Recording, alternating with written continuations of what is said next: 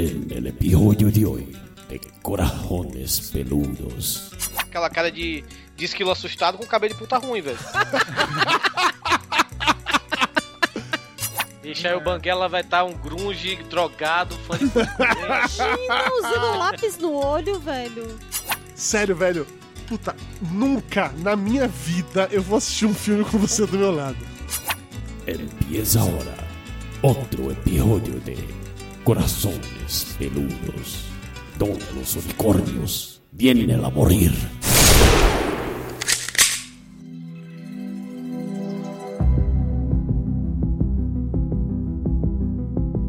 Alô, alô, seres com corações peludos espalhados por todo o Brasil! Este é o podcast Corações Peludos e é aqui que os unicórnios vêm para morrer. Eu sou o Dudu Salles, estou aqui com um sujeito tão controverso e contraditório que certamente já vive no mundo invertido, senhor Carlos Júnior. Caraca, Dudu, você tá ficando muito profissional nessas apresentações.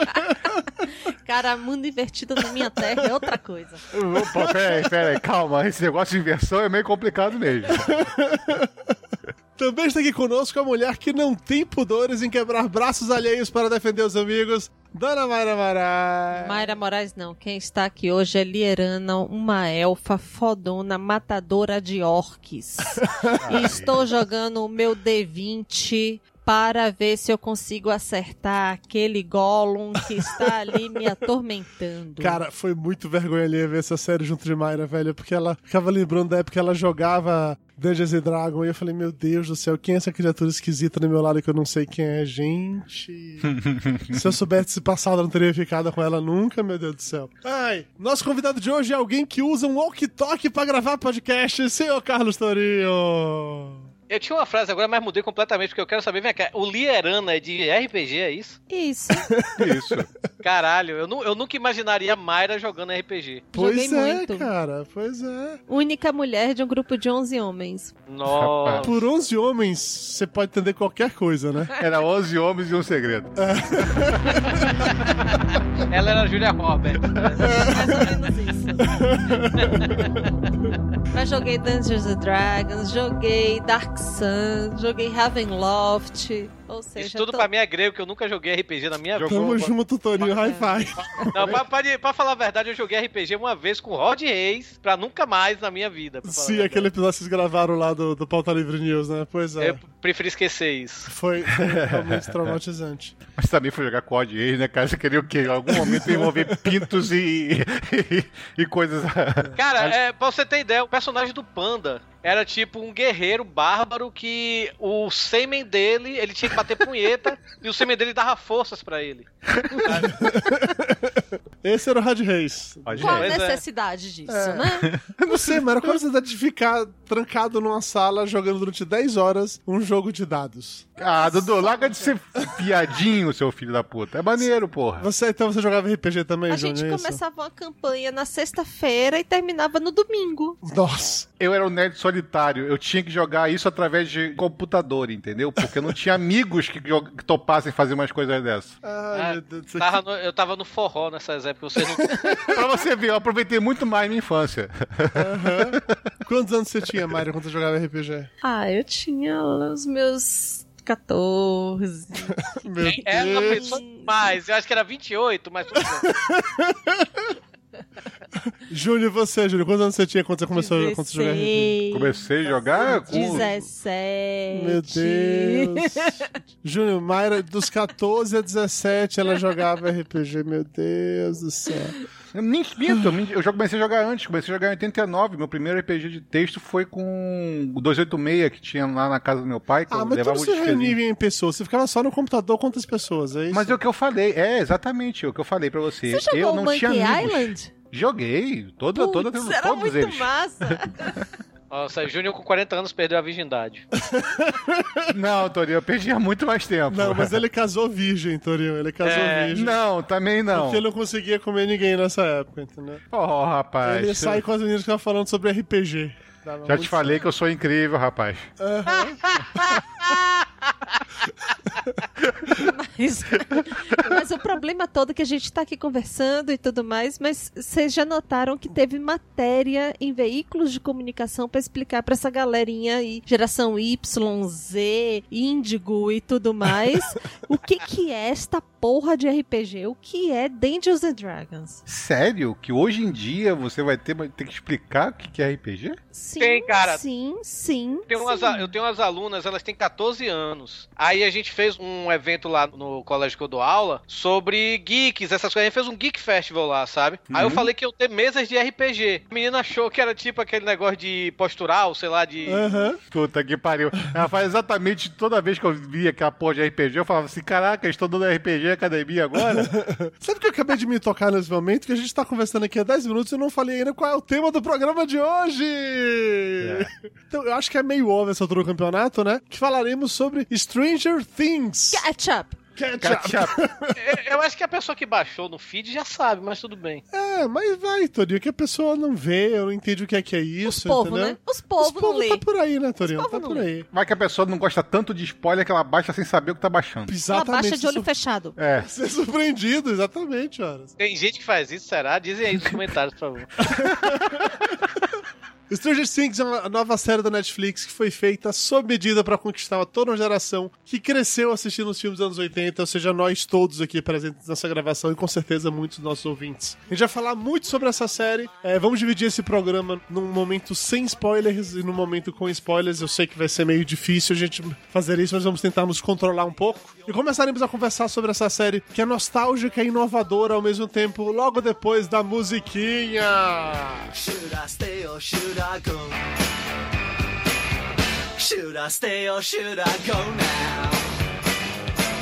Should I stay or should I go now?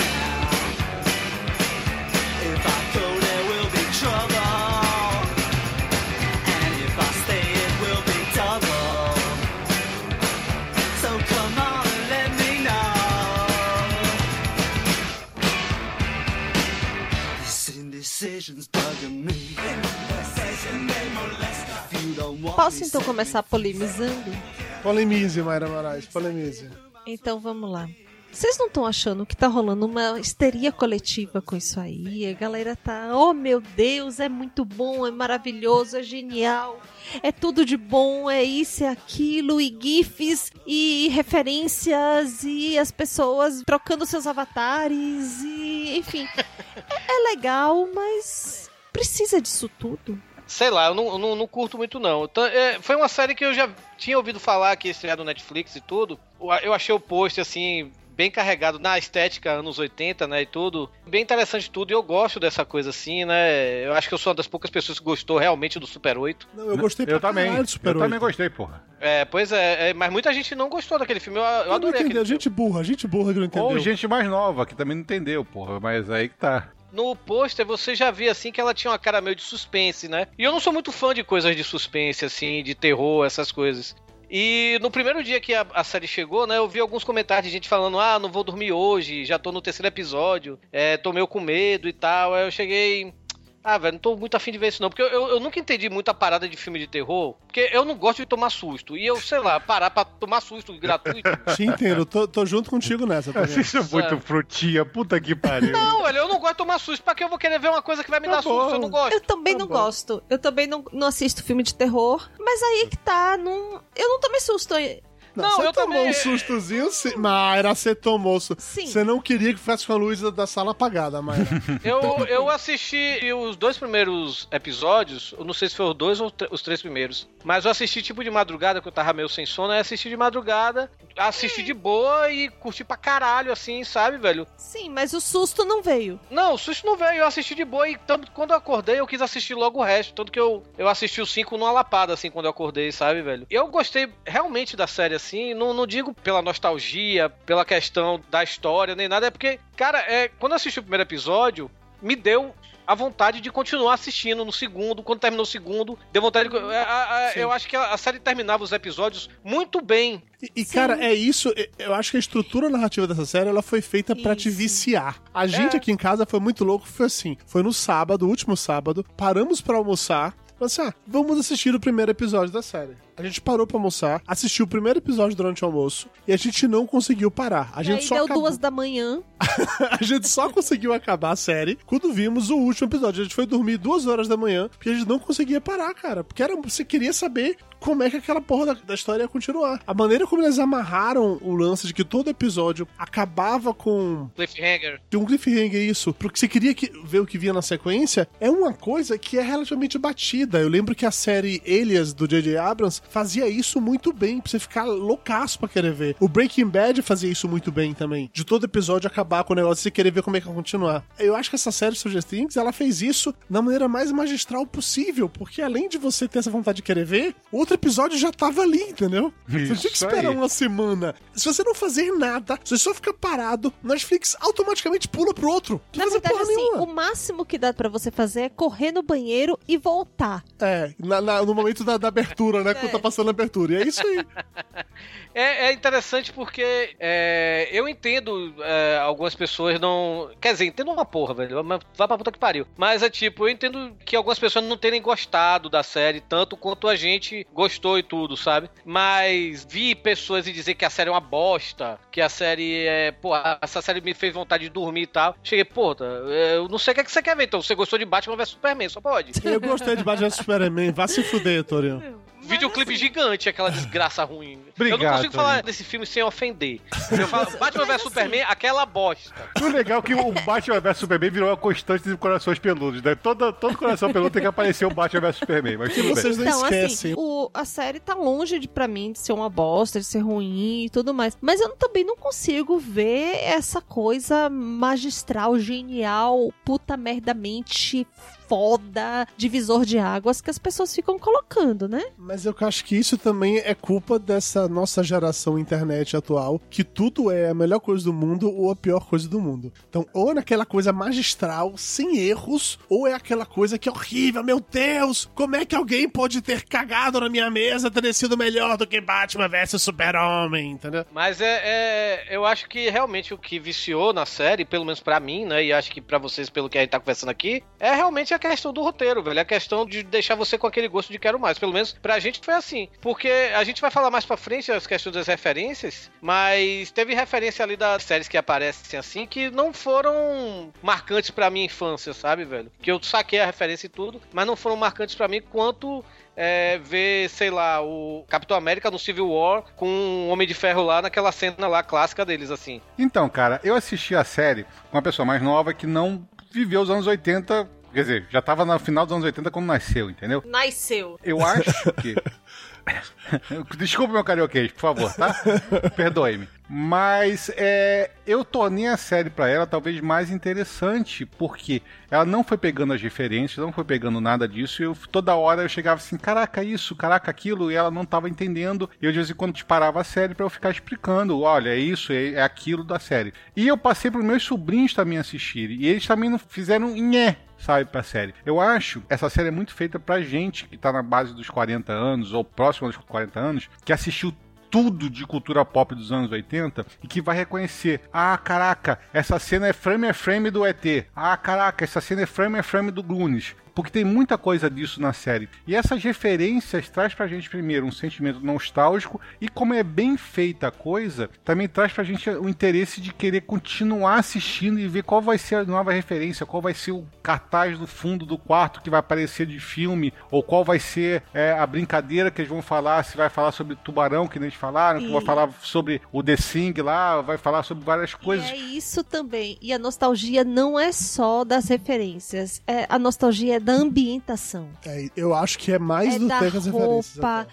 É Essa do, é do telefone, é do das coisas que as pessoas pegam, é do garfo, é da, de tudo. É do Tupperware que aparece no último episódio. Tupperware, eu tinha aquele Tupperware na casa dos meus pais quando eu era criança, porra. A da ambientação, cara, eu vou falar que me doeu, porque eu sempre fui acostumado a ver ambientação da década de 60, ambientação da década de 50, e eu Como vi uma coisas coisa antigas, né? completamente ambientada na década década de 80, sabe? De propósito, e pra mostrar referência de tecnologia, referência disso, referência daquilo outro. Eu me senti um velho. Velho. Mas um velho. entendeu? Assim, caraca, como eu estou velho. Eu olhava assim e falava, no meu tempo era assim. O nosso amigo Ernesto Belotti falou que uma das personagens que aparece lá na série, que é a menina de cabelinho curto, que é amiga da, da irmã do nerdzinho lá, do, da Nancy, esqueci o nome da... Barbs. A Barbs, é. O Belotti mandou uma mensagem pra- pra mim dizendo que olhou pra Barbs e que ele lembrava de Mayra. Que Mayra, quando era adolescente, de- nos anos 80, devia ser assim. Eu falei, não, Mayra tinha cabelo de tinha poodle. aquele cabelo. Aquela menina ali é uma referência direta a Goonies. Exatamente, Júnior. Ela era referência àquela menina A garota de Goonies, Rosa cara. Choque. Não, Goonies. Goonies. Tinha uma menina no Goonies, que é a amiga da, da, da mocinha lá principal, que era o mesmo óculos, o mesmo corte de cabelo, Sim, o sim, mesmo verdade. estilo. Tudo, tudo, tudo, tudo igual. Verdade, Até na verdade. chatice, velho. Até a chatice. Verdade. Mas aí, cara, eu concordo com todas as referências, mas assim, eu vou ser bem sincero com você. É, eu sei que você ficou enchendo meu saco porque você viu a série antes de mim, dizendo assim, cara, presta atenção nos posters, veja na cena do RPG que acontece a tal última coisa. cena, isso. Isso, eu não prestei atenção nem lembro o que você falou. Eu tava tão imerso na história em si, e aí que vai no lance da ambientação da época, que eu não consegui mergulhar profundamente pra ficar notando todas as referências. Eu acho que eu só vi as referências mais óbvias assim, entendeu? Mas aquilo de ver negócio de frame a frame, foram poucos que eu tive isso muito claro na minha cabeça, porque eu tava tão imerso naquele universo que eu não consegui me distanciar pra fazer isso. Eu tava empolgado pela história em si. E eu acho que a história e os personagens, eles são tão envolventes que é possível que você, mesmo sem ter pego nenhuma das referências que a gente pega, sei lá, só pra você ter assistido uma vez ET e ver um pedaço de Goonies na televisão, já é o bastante pra você mergulhar naquilo de cabeça. Eu acho que a história é mais forte que as referências, entendeu? Eu tô nessa aí também, cara. É tipo, a Marina ela ainda não viu, né? A, a série. E eu fico falando pra ela, pô, assista, cara. Eu, eu, eu sei até que não é muito estilo dela, sabe? Mas eu cheguei assim, cara, assista. Ela chegou. Aí ela fica assim, é por que tá esse hype todo? Porque tão gostando? Aí eu falei pra ele, falei, cara, eu, eu também não sei explicar esse hype. Eu simplesmente achei uma série legal de se assistir, velho. Sabe? Realmente é uma série que deu até vontade de rever depois de novo, sabe? Eu velho? tô Que é com pouca- vontade de rever pra pegar as referências, pra prestar atenção Mas- na- nas outras coisas agora. Mas Torinho. umas- uma coisa que vocês não podem deixar de lado é que é o seguinte: pra gente faz muito sentido filme de criança como protagonista e de Sim. criança desvendando coisas e tudo mais. Mas pra geração seguinte, a nossa, já não faz mais sentido. Não, Sim. e faz muito sentido a inocência que essas crianças têm na idade que elas têm, porque são Sim. da década de 80 e não no- ou passando isso hoje, que não teriam essa inocência de ah, assim- amigos não mentem, ah, isso, aquilo, outro, para pão duro, para pão duro, que não teriam essa inocência que as crianças de hoje em dia não têm, sabe? uma criança concordo. de 12 anos não tem essa inocência que uma criança da década de 80 tinha. Eu tô falando da construção do- da narrativa com crianças fazendo aqueles papéis e com crianças tendo aquele lugar dentro daquele roteiro, fazendo aquelas coisas dentro do roteiro. Sim. Talvez seriam para a geração que vem depois da gente, para fazer sentido, tinha que ser um bando de adolescentes. É isso, é, isso é verdade. Tem um aluno meu, velho, que a mãe dele não deixa ele descer pro playground. O menino com 12 anos tem que descer junto com, sei lá, com um empregado ou alguma coisa assim. Cara, eu com 8 anos de idade eu tava rodando Salvador de skate, velho. Hoje, claro que hoje não dá mais isso, né, velho? Aham. Então, uma pessoa me disse uma vez o seguinte, que pra mim foi o melhor entendimento dos filmes da década de 80. Que a gente sabe quando tá velho, quando a gente olha um filme que as crianças estão passando um perigo fudido e a gente fala assim: caralho, cadê os pais dessas crianças? então, a gente sabe que tá velho nesse exato momento que a gente tem esse pensamento. Porque a gente passou nossa década de 80 inteira, altas aventuras, entendeu? A gente aprontava de mil e umas, corria pra cima e pra baixo de bicicleta, fazia, Crianças. aprontava, etc e tal, e não tinha isso. Crianças invadindo praticamente uma base militar. É isso aí, mas cara, a gente, a gente viu em um filme clássico dos anos 80 crianças invadindo uma porra de negócio da NASA e indo de gaiato pro espaço, Foi entendeu? espaço. E tá passando perrengue ainda que ia acabar o oxigênio. É, então assim, a gente viu muita coisa, criança fazendo coisa legal. A gente viu crianças matando, inclusive, bandidos, depois pegando os pedaços dele, deixando em jarros de. Na escola. Na escola, na aula de ciências. Então a gente viu criança fazendo muita coisa louca na nossa época, entendeu? Ah, os loucos anos 80. É. a gente viu muita coisa louca, assim. Mas assim, apesar disso, eu acho sim que essa série, ela também é interessante pra quem não viveu a década de 80. Eu acho que existem elementos nessa série que vão te fazer gostar. Você não terá essa sensação de nostalgia que nós aqui tivemos por termos vivido aquilo. Mas ainda assim a série se sustenta. Eu acho que ela consegue facilmente passar disso, entendeu? Eu acho que ela é mais do que apenas isso. Foi o que eu te falei. A, a pessoa chegou e, e gostou mais da série porque eu fui falando pra ela as referências, fui contando pra ela as Não, mas coisas. eu durante- acho que dá uma outra camada. Se você Entendeu? pegar as referências, é uma outra camada, fica muito mais legal. Isso eu não tenho dúvida. Aí pra você ver como são as coisas, né, velho? Se fosse eu assistindo, sem saber referência, com o Júnior me explicando referência por referência, eu ia achar um porre. Eu Não, não, não, não, não, não, não. Eu chegava, no máximo acontecia alguma coisa assim muito legal na cena que a pessoa chegava e tava com o olhar de puta, caguei, não entendi porra nenhuma. Eu perguntava, você entendeu? Ela, não, você quer que eu explique? Não, depois você me explica. Então tá bom, depois eu explico, ou se não parava. Júnior, eu jamais quero ver o filme do seu lado, Júnior. Você entendeu? Você, você já tem o hábito de terminar toda a frase com entendeu? Entendeu? Porra, você vai fazer isso no filme, vai se fuder, cara. Vai se fuder. Não. Sem Não, chance. Sem Não, chance. cara. Então, Ai, não. coitado do tio Júnior. Não, É. porra, não. Mas deixa, deixa eu retomar o, o Tá ponto aqui, desviando disso. Já pode falar spoiler? Não, não, peraí. Ainda sobre essa questão de, de referências, eu li um texto do Wolf, da Folha, agora eu não lembro exa- exatamente. Ele queria, quer dizer, ele queria não, ele bateu no- na série, no Netflix, mas eu não acho que o que o, o Netflix fez foi errado. Ah, dos algoritmos? Os algoritmos, exatamente isso. Cara, não, não vale nem a pena falar. Cara, que texto mal escrito e, e- e mimizento, velho. Eu quero falar sobre isso só pra questionar completamente o- a linha de argumentação, Porque tá? todo mundo sabe que algoritmos são malignos. Que texto, que texto bosta. O Olha, texto ó, básico todo mundo sabe que algoritmos são malignos, que o Google usa algoritmos pra nos fuder, que o Facebook, que o usa Facebook usa algoritmos pra nos fuder, Que o que a... Netflix tá usando algoritmo pra nos fuder. Então, Ah, O contexto geral é o olha, seguinte. a crise é causada por algoritmos. A ideia geral por trás do texto Vamos é o fazer o seguinte. impeachment dos algoritmos. Pessoa que, pessoa que fez esse texto com certeza gostou de Batman. Vem pra rua. Vai pra porra, Torinho. que ataque gratuito com o melhor filme de super-herói de todos os tempos. Que Essa absurdo. Então, o texto fala o seguinte: que o Netflix, que é famoso por ter algoritmos pra direcionar melhor aquilo que você, como público, vai gostar de assistir ou não. Petralha. Aquelas sugestões de indicação de público e tal, que já tem, inclusive, dois cases de sucesso disso. Um que é o House of Cards, que a escolha do elenco do diretor foi feita com base em coisas que os assinantes do Netflix curtiam e assinavam e tinham interesse em. E a outra é com Adam Sandler, que por mais que todo mundo aqui possa querer dizer que odeia, é um sucesso no Netflix. Os E- povo. e aí o Netflix assinou um contrato pra Dan Sandler fazer, acho que seis filmes Jesus, exclusivos pro Netflix. Já saíram vê, dois né? até agora. Isso e a Dan Sandler é sucesso absoluto de público. E aí, com base nisso, o que esse texto fala... e Eu não sei se ele tem alguma informação por trás disso, ou se ele tá apenas deduzindo. É que o Netflix usou a questão dos algoritmos, a última instância, Usou magia negra também. basicamente ver que tipo de conteúdo, que tipo de estrutura narrativa, que tipo de protagonista, que tipo de história o público dela da Netflix iria gostar. E a partir disso, com base nesses dados, meio que entregou pro cara falou assim: olha, a gente precisa de uma história que tenha isso aqui. E aí foi feita a série, que é basicamente montada, estruturada pra gente assistir, sentir aquela nostalgia legal e falar: caralho, que Agora série imagina o massa. briefing dessa porra. Tô já na agência, né? Imagina o briefing, né? Aí vem escrito lá assim: Nossos algoritmos determinaram que as pessoas têm entre 35 e 40 anos. Sexo masculino. É, as pessoas jogavam RPG. Curtem reassistir filmes como Os Goonies, ET, ET, Conta comigo. A história tem que ter conspiração governamental. Os protagonistas têm que ser crianças, mas é importante ter uma figura adulto como tem que responsável. ter um adulto responsável. tem que ter aliens, tem que ter um pouco de suspense, tem que ter fantasmas, E luzinhas científica. piscantes.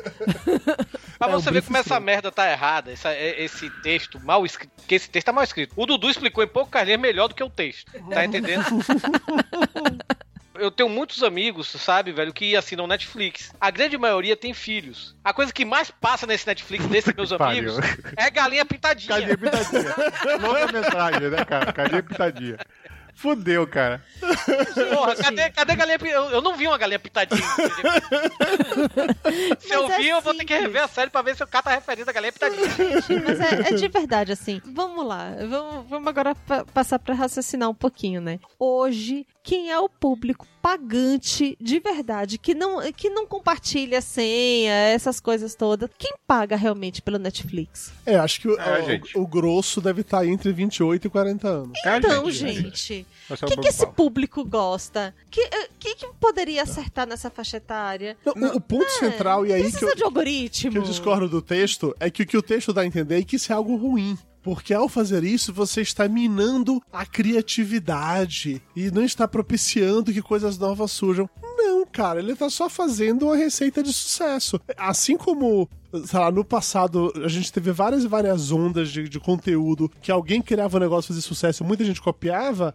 Basicamente, o que o Netflix fez agora foi, antes de apenas criar uma coisa pra ver se dá certo ou não, fazer uma certa pesquisa de mercado e viu e deu certo, entendeu? Eu acredito mais, Dudu, no ao contrário. Tipo assim, o projeto foi autorizado, tipo assim, alguém fez o plot, fez o roteiro, a história principal, assim, mais ou menos esboçada, e os algoritmos chegaram lá do Netflix e falaram assim, ah, é, é um- uma história interessante pro nosso público-alvo. E Pode ser, beleza, fala, não, tá ok. coloca mais coisa aqui, a- acrescenta esse negócio na trama, muda. e Pode ser, Júnior, Pode faz ser, sentido isso. entendeu? faz sentido. Sim, deu uma lapidada. Pra aprovar, aprovar um, um roteiro que seria um investimento da Netflix. Então, eu concordo com isso, um estudo de mercado através dos dados da própria Netflix que ela tem, pra aprovar um roteiro desse. Mas não acredito que seja o contrário, sabe? Ou até mesmo nós temos aqui tais e tais faixas de público. Já temos um projeto para este público, Narcos. Já temos este projeto para este público. Já temos um projeto para este outro público. E agora chegou este que é para este público aqui, que é de, 40, de 35 a 40 anos. Blá blá blá blá blá. blá. Até porque se você vê, guardado as devidas proporções e os devidos plots e roteiros, é muito parecido o Stranger Things com ou ST, vou falar ST essa merda porque vai ficar horroroso meu inglês, mas é muito parecido o roteiro do ST com o Super 8, Peraí, o que é o ST? Stranger Things. Ah, tá, ok. Fala ketchup. Eu Agora eu entendi, desculpa, desculpa. É. eu não tinha Fala aí. Tourinho como professor de inglês. Eu até desmutei aqui porque eu tava comendo pizza só pra rir, velho. Entendeu? É muito parecido a estrutura de roteiro, as referências, tudo tá em Super 8, sabe? Então seria muito mais um filme referência até mesmo à estrutura do Super 8, que se passa também na mesma época, se passa com tudo muito parecido. As crianças vão chegar Sim. e desvendar o mistério, vai ter um adolescente na história, vai ter os pais, vai ter isso tudo. É muito parecido a estrutura de roteiro com Super 8. E é curioso que Super 8 não foi esse sucesso de público, apesar de ser um filme que a gente aqui já falou que gosta muito. Talvez que o público que vai ao cinema, que frequenta cinema, que daria dinheiro, é um público mais jovem que não pegou ou não se importou com as referências. Já o público velho que tem preguiça de sair de casa porque as ruas estão cheias de pessoas jovens, cheias de energia e ficam ocupando espaço, adoram ver séries em casa no conforto do sofá. E a série fez sucesso. Talvez. E todo mundo sabe que programa de sábado é ficar em casa assistindo Netflix. Basicamente. Basicamente. Eu acho que não há como, como discordar de- desse ponto. E a Netflix não me pagou pra falar isso. Infelizmente. Mas estamos aí. E eu cobro barato.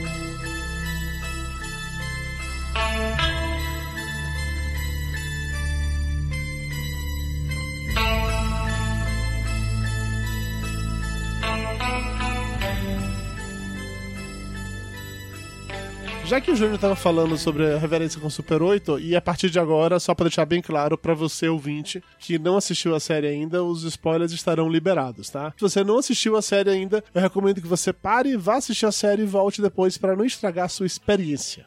Beleza? E aí, Beleza, então assim, o menino não tá morto, não é fantasma e não é alien, é, é outra dimensão. Pronto, acabou. ai que gratuito, Mara Mara.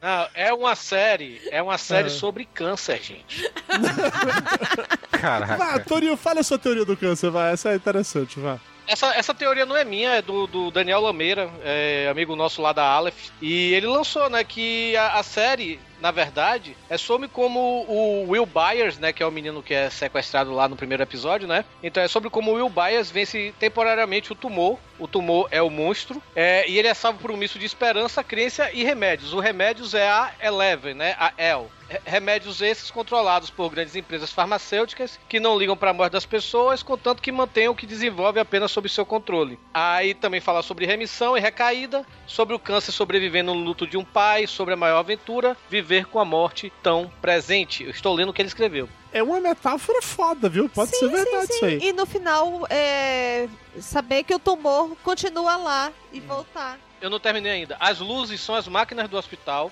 É, Hopper deixou waffles pra El na caixa do urso. Então eu acho que a doença assimilou o remédio e se tornou um e mais forte. Tanto que a gente pode até ver isso no final, né? Quando o Will ele dá uma vomitada lá, né? No, quando tá É, jogando cospe RPG, o né? urso no bichinho lá, é verdade. Não, não, quando ele vai jantar. Ele É. janta e depois ele cospe um filho- filhote lá do, do, do Gollum lá, do De- Demagorgon. é, É. mas ok. Um não sabe falar Stranger Things, o outro não sabe falar Demogorgon. A gente tá bem hoje. É. Mas- É isso aí. Eu não jogava RPG, disse que o negócio é de RPG de verdade, então. É, mas ok, peraí, va- vamos só dar uma contextualizada aqui que eu queria abordar a série com base nos núcleos dela, porque a série ela é muito bem dividida em núcleos e é interessante como a estrutura narrativa faz com que a gente vá acompanhando cada núcleo em separado e só em um dado momento lá na frente eles se encontram. E, e é muito legal, eu tava comentando isso com Mayra quando a gente assistia, que me lembrava em um dados momentos Lost, pelo sentido que a gente tinha pessoas diferentes na ilha, descobrindo coisas diferentes, e a gente ficava puto que aqueles filhos da puta nunca paravam pra contar uma coisa pro outro. Caralho, fala É. com outro, seu merda! A gente ficava muito puto com isso. É, eu acho que lá pelo sétimo episódio, é sexto, né, velho? Que eles.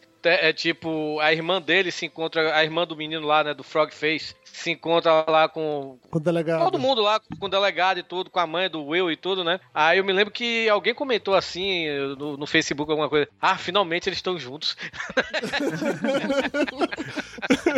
E aí, aí, fazendo outra metáfora ainda com Lost, eu lembro que Mayra, acho que no segundo ou no terceiro episódio, ela falou assim: Caralho, se isso acabar igual a Lost, sem explicar nada, eu vou ficar revoltada pra caralho. E o que eu achei maravilhoso dessa série é que eles explicam o mistério na metade da temporada. Na metade da temporada a gente sabe que tem um universo paralelo, que tem um monstro que veio de lá e que tem uma fenda dimensional. No terceiro episódio. E que levou o menino pra, no terceiro episódio. E que levou o menino pra lá. Pronto. a Não, partir daí A até o parte final. importante é a pulga. É a pulga, a Não, explicação não. da pulga. A, a pulga é a explicação didática, mas no terceiro episódio, quando a Barbs é, vai pro outro mundo lá e, E cai na a piscina, piscina lá, assim. eu já entendi já que Eu aquilo é também, outro nessa hora eu negócio. falei pra Mara, isso é uma dimensão paralela, porque ela tá dentro da piscina. A gente falou assim, ó. Então, aí é que tá. Mas logo depois disso, tem a explicação didática, que eu acho que é no Sim. quarto episódio. Sim. E a Pros partir daí. entender. Porque Isso os pra quem não entendeu pela, pela Barbie na, na piscina. E a partir daí o mistério já foi explicado. Mas, Agora na é só a solução da trama. Como é que eles vão resolver isso? Antes, antes, quando descia e aparecia, quando os caras entravam Quando descia lá, o quê? Quando descia o elevador, Sim. que aparecia o ar tinha cheio de pluminhas e tudo mais. E quando aparecia de novo os bichos, enfim, que apareciam as pluminhas, já dava a entender de que tinha alguma coisa de outra Sim, mas é que tá. dimensão, A de que segunda tinha vez que a gente foi ver as outro pluminhas mundo. foi quando exatamente a Barbie estava na piscina. A primeira vez que a gente vê as pluminhas é quando mostra no início do- da série o cara saindo de elevador. A gente, aquilo Isso. pode ser só um ambiente contaminado, não dá pra saber Ou, exatamente o ou que a é. referência direta de aliens ali, quando Sim, eles entram no- sim, no- na caverna isso. dos ovos lá, tem lá cheio de pluminha, cheio de coisinha lá, e os capacetes e tudo mais. Exatamente. Aí na hora que a Barbie é capturada, identifica que ela tá na mesma piscina que ela tava antes, só que sem água, e o ato com aquela pluminha, aí a ficha cai pra gente. Porra, pera aí, o que é que tá acontecendo? E aí esse recurso é usado outras e outras vezes. E é bem interessante pra ficar claro. E por último, no final das contas, a gente tem realmente a explicação pra leigos, né? Se você não entendeu até agora, vamos ter aqui o Toma professor do primário pulga. pra explicar pra você com desenho Não, como é aí que não, funciona. aí, aí vem assim: se você tem o entendimento de uma criança de 12 anos de idade, aqui está o professor para didaticamente desenhar para você. Mas eu Não, achei é, isso é melhor legal. até, é melhor até, porque na verdade tem um professor pra ensinar que ó, isso é um universo paralelo, que é uma dimensão paralela, só que o outro cara fala assim, não, isso é o, o, o Xandão não sei das contas e acabou a história. Não, então tá bom, vamos, vamos por esse ponto aí. Eu porque nunca tive um simples. professor desse, velho, na, Porra, meu sonho, velho. Eu também Eu não tive. Eu acho que eu gostaria, eu não seria de, de humana se eu tivesse um Eu professor também não, de verdade. É, é legal, e aí voltando ao lance dos núcleos, né? Que o primeiro núcleo, quando das crianças, eles representam o estereótipo do que era ser nerd nos anos 80. Não, eles Eu representam era a minha aquilo turma. ali, gente. É. Me repre... Não, eles não representam nada, eles me representam. Isso. Eu era aquilo ali, com a única diferença de que eu não sofri, não sofri bullying no colégio, que eu era grande e as pessoas tinham medo de praticar bullying comigo. A única vez que alguém tentou fazer isso, apanhou. Então eu não sofria bullying, mas de resto, eu identifico com todas as outras coisas. Tudo. to- A interação entre o grupo, o lance de. A única diferença comigo é porque eu não sentava no meio da sala, eu estava na frente do professor mesmo. Ai, nerd, CDF. Eu nunca pude sentar na frente do professor porque eu tampava a visão do quadro. Ah, aí você sofria bullying por causa disso? Não, eu tinha que sentar atrás, era obrigado. O professor não ia mandar eu sentar atrás porque a, min- a- a criança de trás não conseguia ver nada. Torinho, você não era desse grupo, né? Você era do grupo dos populares, né? Eu já fui dos, dos populares, já fui dos nerds, já fui. Torinho, não sei- minta, Torinho. Você não é nerd, cara. É, obrigado. Você era dos populares, cara. Você era dos atletas, cara. Não, mais ou menos. Eu, eu, era, eu era tipo vagabundo, eu era da turma. Eu era, eu era bom aluno, muito bom aluno, eu sempre passei direto. Mas eu era da turma do fundão, tipo, eu, eu empurrei a, a freira dona do colégio na piscina, velho. Ainda gritei, nada, pinguim! Mas Ótima eu era bom referência. aluno, velho. Eu era bom aluno. Entendi. Nada pinguim. Puta que pariu, Torinho. Então você realmente não era dos nerds, Torinho. Porque um nerd, ele não teria coragem pra esse tipo de coisa nunca. Ele era introvertido demais pra esse tipo de coisa. Não. Tipo, o professor tava falando e falava, você é viado, velho? Ele, é o quê, velho? Nada não. Dê- sua aula aí, vai. É, não, você, você claramente não era da, daquele grupo. Talvez, Torinho, você estivesse se identificando melhor com o segundo núcleo, que é o dos adolescentes. Mais especificamente, com o namoradinho lá da, da Nelly, Sim, entendeu? Com o babaquinha lá. de Pior. Filhinho de papai, o riquinho, o escrotinho, Sim. entendeu? Não, mas de bom coração. Aqueles testes de Facebook, saiba quem é você em Stranger Things, o meu deu Steve. Todo mundo lá dando Lucas, dando. Dustin e tal, e o meu deu Steve. Eu, porra, Por que será, Torinho? eu Por que queria ser o Banguelinha, velho, sacanagem. Não, Torinho, você, Um banguelinho. você nunca foi tão gente boa pra ser o Banguelinha, cara. Não, velho, não. Jamais seria. banguelinha que depois virou o líder do grupo, tá? Não, é legal o grupo. Aí vamos falar um pouco sobre o grupo, né? A gente tem o Banguelinha, que o Banguelinha ele é o coração do grupo. Banguelinha. Ele é o coração do grupo e representa as- os nerds velhos que sabem das coisas na série. Ele já vai prevendo as coisas e vai falando, né? Ah, é isso. É Lando Carício. É, é, é não sei o que. É, o de- é o tal monstro. Que ele vai exatamente a gente tentando adivinhar a série. Eu acho muito legal que a, que a série faz com ele, com com um personagem. É interessante que no primeiro episódio ele que ele chama ele de Tuflas, né? Sem dente, né? Uma coisa dessa assim. E ele fala que ele tem uma doença lá e tudo. E realmente o O ator. ator tem. Ele Isso. tem isso, né, velho? Ele é tipo uma, uma má formação. Parece que o, o dente de leite da, da criança cai, né? E não dá-se definitivo. Aí tem que fazer, passar por tipo uma cirurgia pra poder É, definitivo o, nascer. o, pois o é. definitivo demora pra aparecer, sabe? E ele fez a cirurgia depois da série, parece. Pra É, ele, o- tá- ele tem dente hoje. Hoje em dia, se você procurar fotos dele, você vai ver ele com dente. É, é tão bonitinho, ele tem dente agora. Oh, Né, Mas não, dá, não será mais bangueira na próxima temporada, que não. merda. Mas ele, ele- será que ele tem dente ou é daquele ali uma prótese também? Pode ser uma Ah, prótese, cara, né? não sei. É Não, ele fez, a, ele fez a cirurgia pra. Mas, mas assim, o dente nasce, o dente permanente, sabe? Mas parece que demora muito pra nascer, sabe? Causa alguma deformação no rosto e tudo. Tanto que ele me lembra até o Ferrugem, sabe? Você lembra do Ferrugem? Lembra, lembra o Ferrugem. Eu, eu também acho que lembra o Ferrugem. Vem cá, Quem tem, falando, quem, tem, quem tem menos de 30 anos não sabe, não faz a não menor faz a menor ideia de quem é o Ferrugem. falando de, das crianças, o, qual é o nome do. O Frog é, Face, cara de não, sapo. É isso, cara de sapo. Ele não é um garoto estranho. Peraí, o cara É. de sapo é o Mike, é isso? É o, o dono da casa lá, o que é apaixonado pela Isso. El. É, é, isso. Ele não tem Um uma amigo cara meu assim de... ele de Noel Rosa, porque ele não tem queixo. Sim. Ele, sei lá, ele parece uma criança estranha, meio assustadora. Eu pensei assim, caralho, o que esse moleque vai fazer na série? Acabou que não é nada disso, né? Mas eu tinha uma, uma visão dele no começo da série, achando que ia ser alguma coisa meio creepy, assim, uma coisa meio assustadora. Não, assim, teoricamente, ele é o protagonista, entre muitas aspas, da série. É. Ele, ele seria o equivalente ao personagem do gurizinho lá no ET. Sim, mas ele tem uma cara de família Adams, sabe? Você olha pra ele e Não, fala assim, não, não caralho, família isso, não. Adams. Não Ele achei tem isso, não. cara de menino amarelo criado por vó em apartamento tomando leite com pera. Legal, o personagem que eu gostei pra caralho é o, o menino lá, o Black Rumble. Como é o nome dele? O... Ô, Lucas. É que Lucas. Não, Caralho, velho, na hora que o gurizinho se arma pro combate, lá no sexto ou sétimo episódio, que ele coloca as coisas, ele amarra aquela fita na cabeça, aí eu viro pra Mayra, caralho, velho, o Black Rumble, puta que pariu, que foda! Foda, velho. O Gurizil é muito legal, velho. É o bom que você é faz muito legal. referência pra dois filmes ali de direto, né? O Comando pra Matar, que é a mesma cena do Comando pra Matar, e a faixa final do Rambo, né? Do Rambo, sim, com certeza. Não, e o Esquadrão Classe A, porque ele tava se sentindo BA, né? Eu achei ele mais legal de todos, cara. Eu também achei ele mais legal. Porque, cara, ele é. Ele representa. é, porque, assim, pra fazer uma, uma comparação, tá? A gente tem o Banguela, que é o coração, é a alma do grupo. A gente tem o Mike, que ele fica querendo ser o líder, mas, assim, ele tá claramente direcionado ou não tá pensando racionalmente nas paradas. Tá apaixonado. Tá tá apaixonado. apaixonado. E a gente tem o Lucas, Que é a razão. ele é o cara racional, entendeu? Aí o cara fala que, velho, isso vai dar merda. Cara, entrega essa mulher, velho. Faz essa mulher, essa mulher aqui pra quê? Puta que pariu, para com essa porra, bicho. Você quer me fuder? Eu quero meu amigo, não quero essa mulher, não. Você quer essa menina, não. Você tá louco. Ele é o mais Ele cresceu, ele cresceu hoje e virou o Chris Rock, né, velho? Na verdade, ele é o cara que vai se dar bem no universo corporativo. Porque ele quer livrar o dele. Eu não acho que ele quer livrar o Ele dele. quer livrar o dele. Porque tá- na- Ele na- não queria se meter em confusão. Mas no Ele final. só queria, no final das contas, ir.